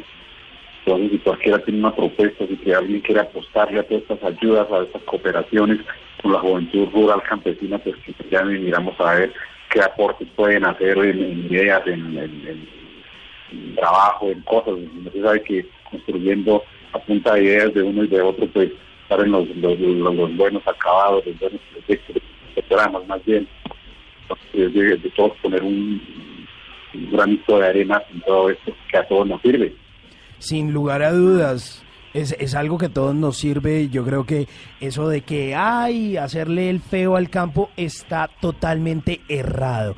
Del campo todos necesitamos, es una cosa mancomunada. Y así como usted lo dice, Henry, también es bueno que esos chicos que salen del campo buscando oportunidades de estudio también sean agradecidos con su tierra, regresen. Y no importa la carrera, si es algo de administración, de tecnología, pues lleguen con todo ese conocimiento de regreso a casa y lo implementen, ¿no? Porque pues no solo es ir, sembrar y todo eso, sino que también se puede a partir del conocimiento de la industria y de la tecnología, pues eh, tecnificar todo esto para que el mismo campo pues llegue con más facilidad a la ciudad y todos estos productos.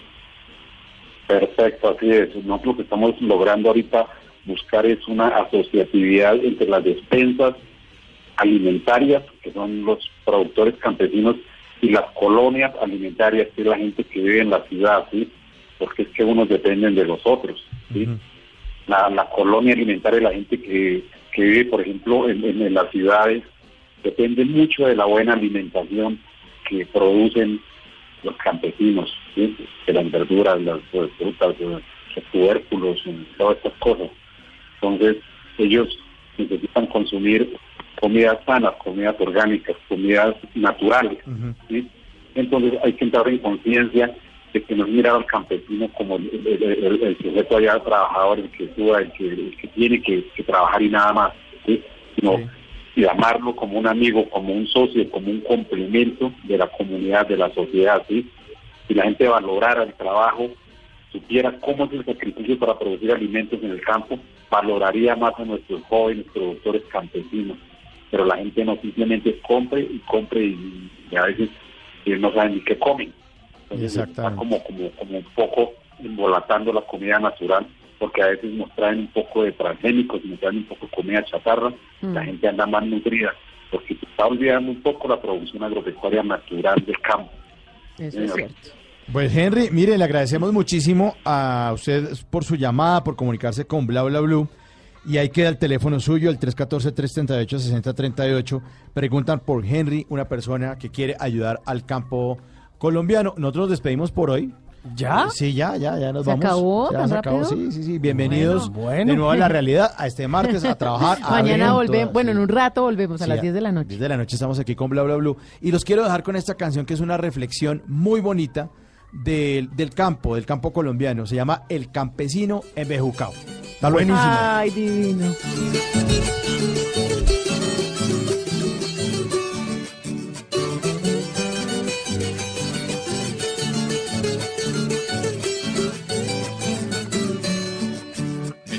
arrecho con tanta huepuerca preguntadera que qué color tiene mi bandera, que si yo soy godo, soy liberal.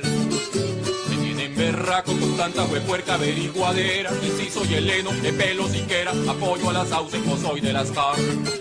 Me tienen mamao con tanta huepuerca interrogadera, que si yo a la tropa le abro las cercas y le doy el agua de mi manantial. Soy comunista de anapo de izquierda o de la derecha, que es imperialista, que joda recha, resulta querer vivir uno en paz. Yo soy campesino, trabajador, pobre y muy honrado. Vivía muy alegre, pero me tienen embejucado. Bla bla blue. Conversaciones para gente despierta.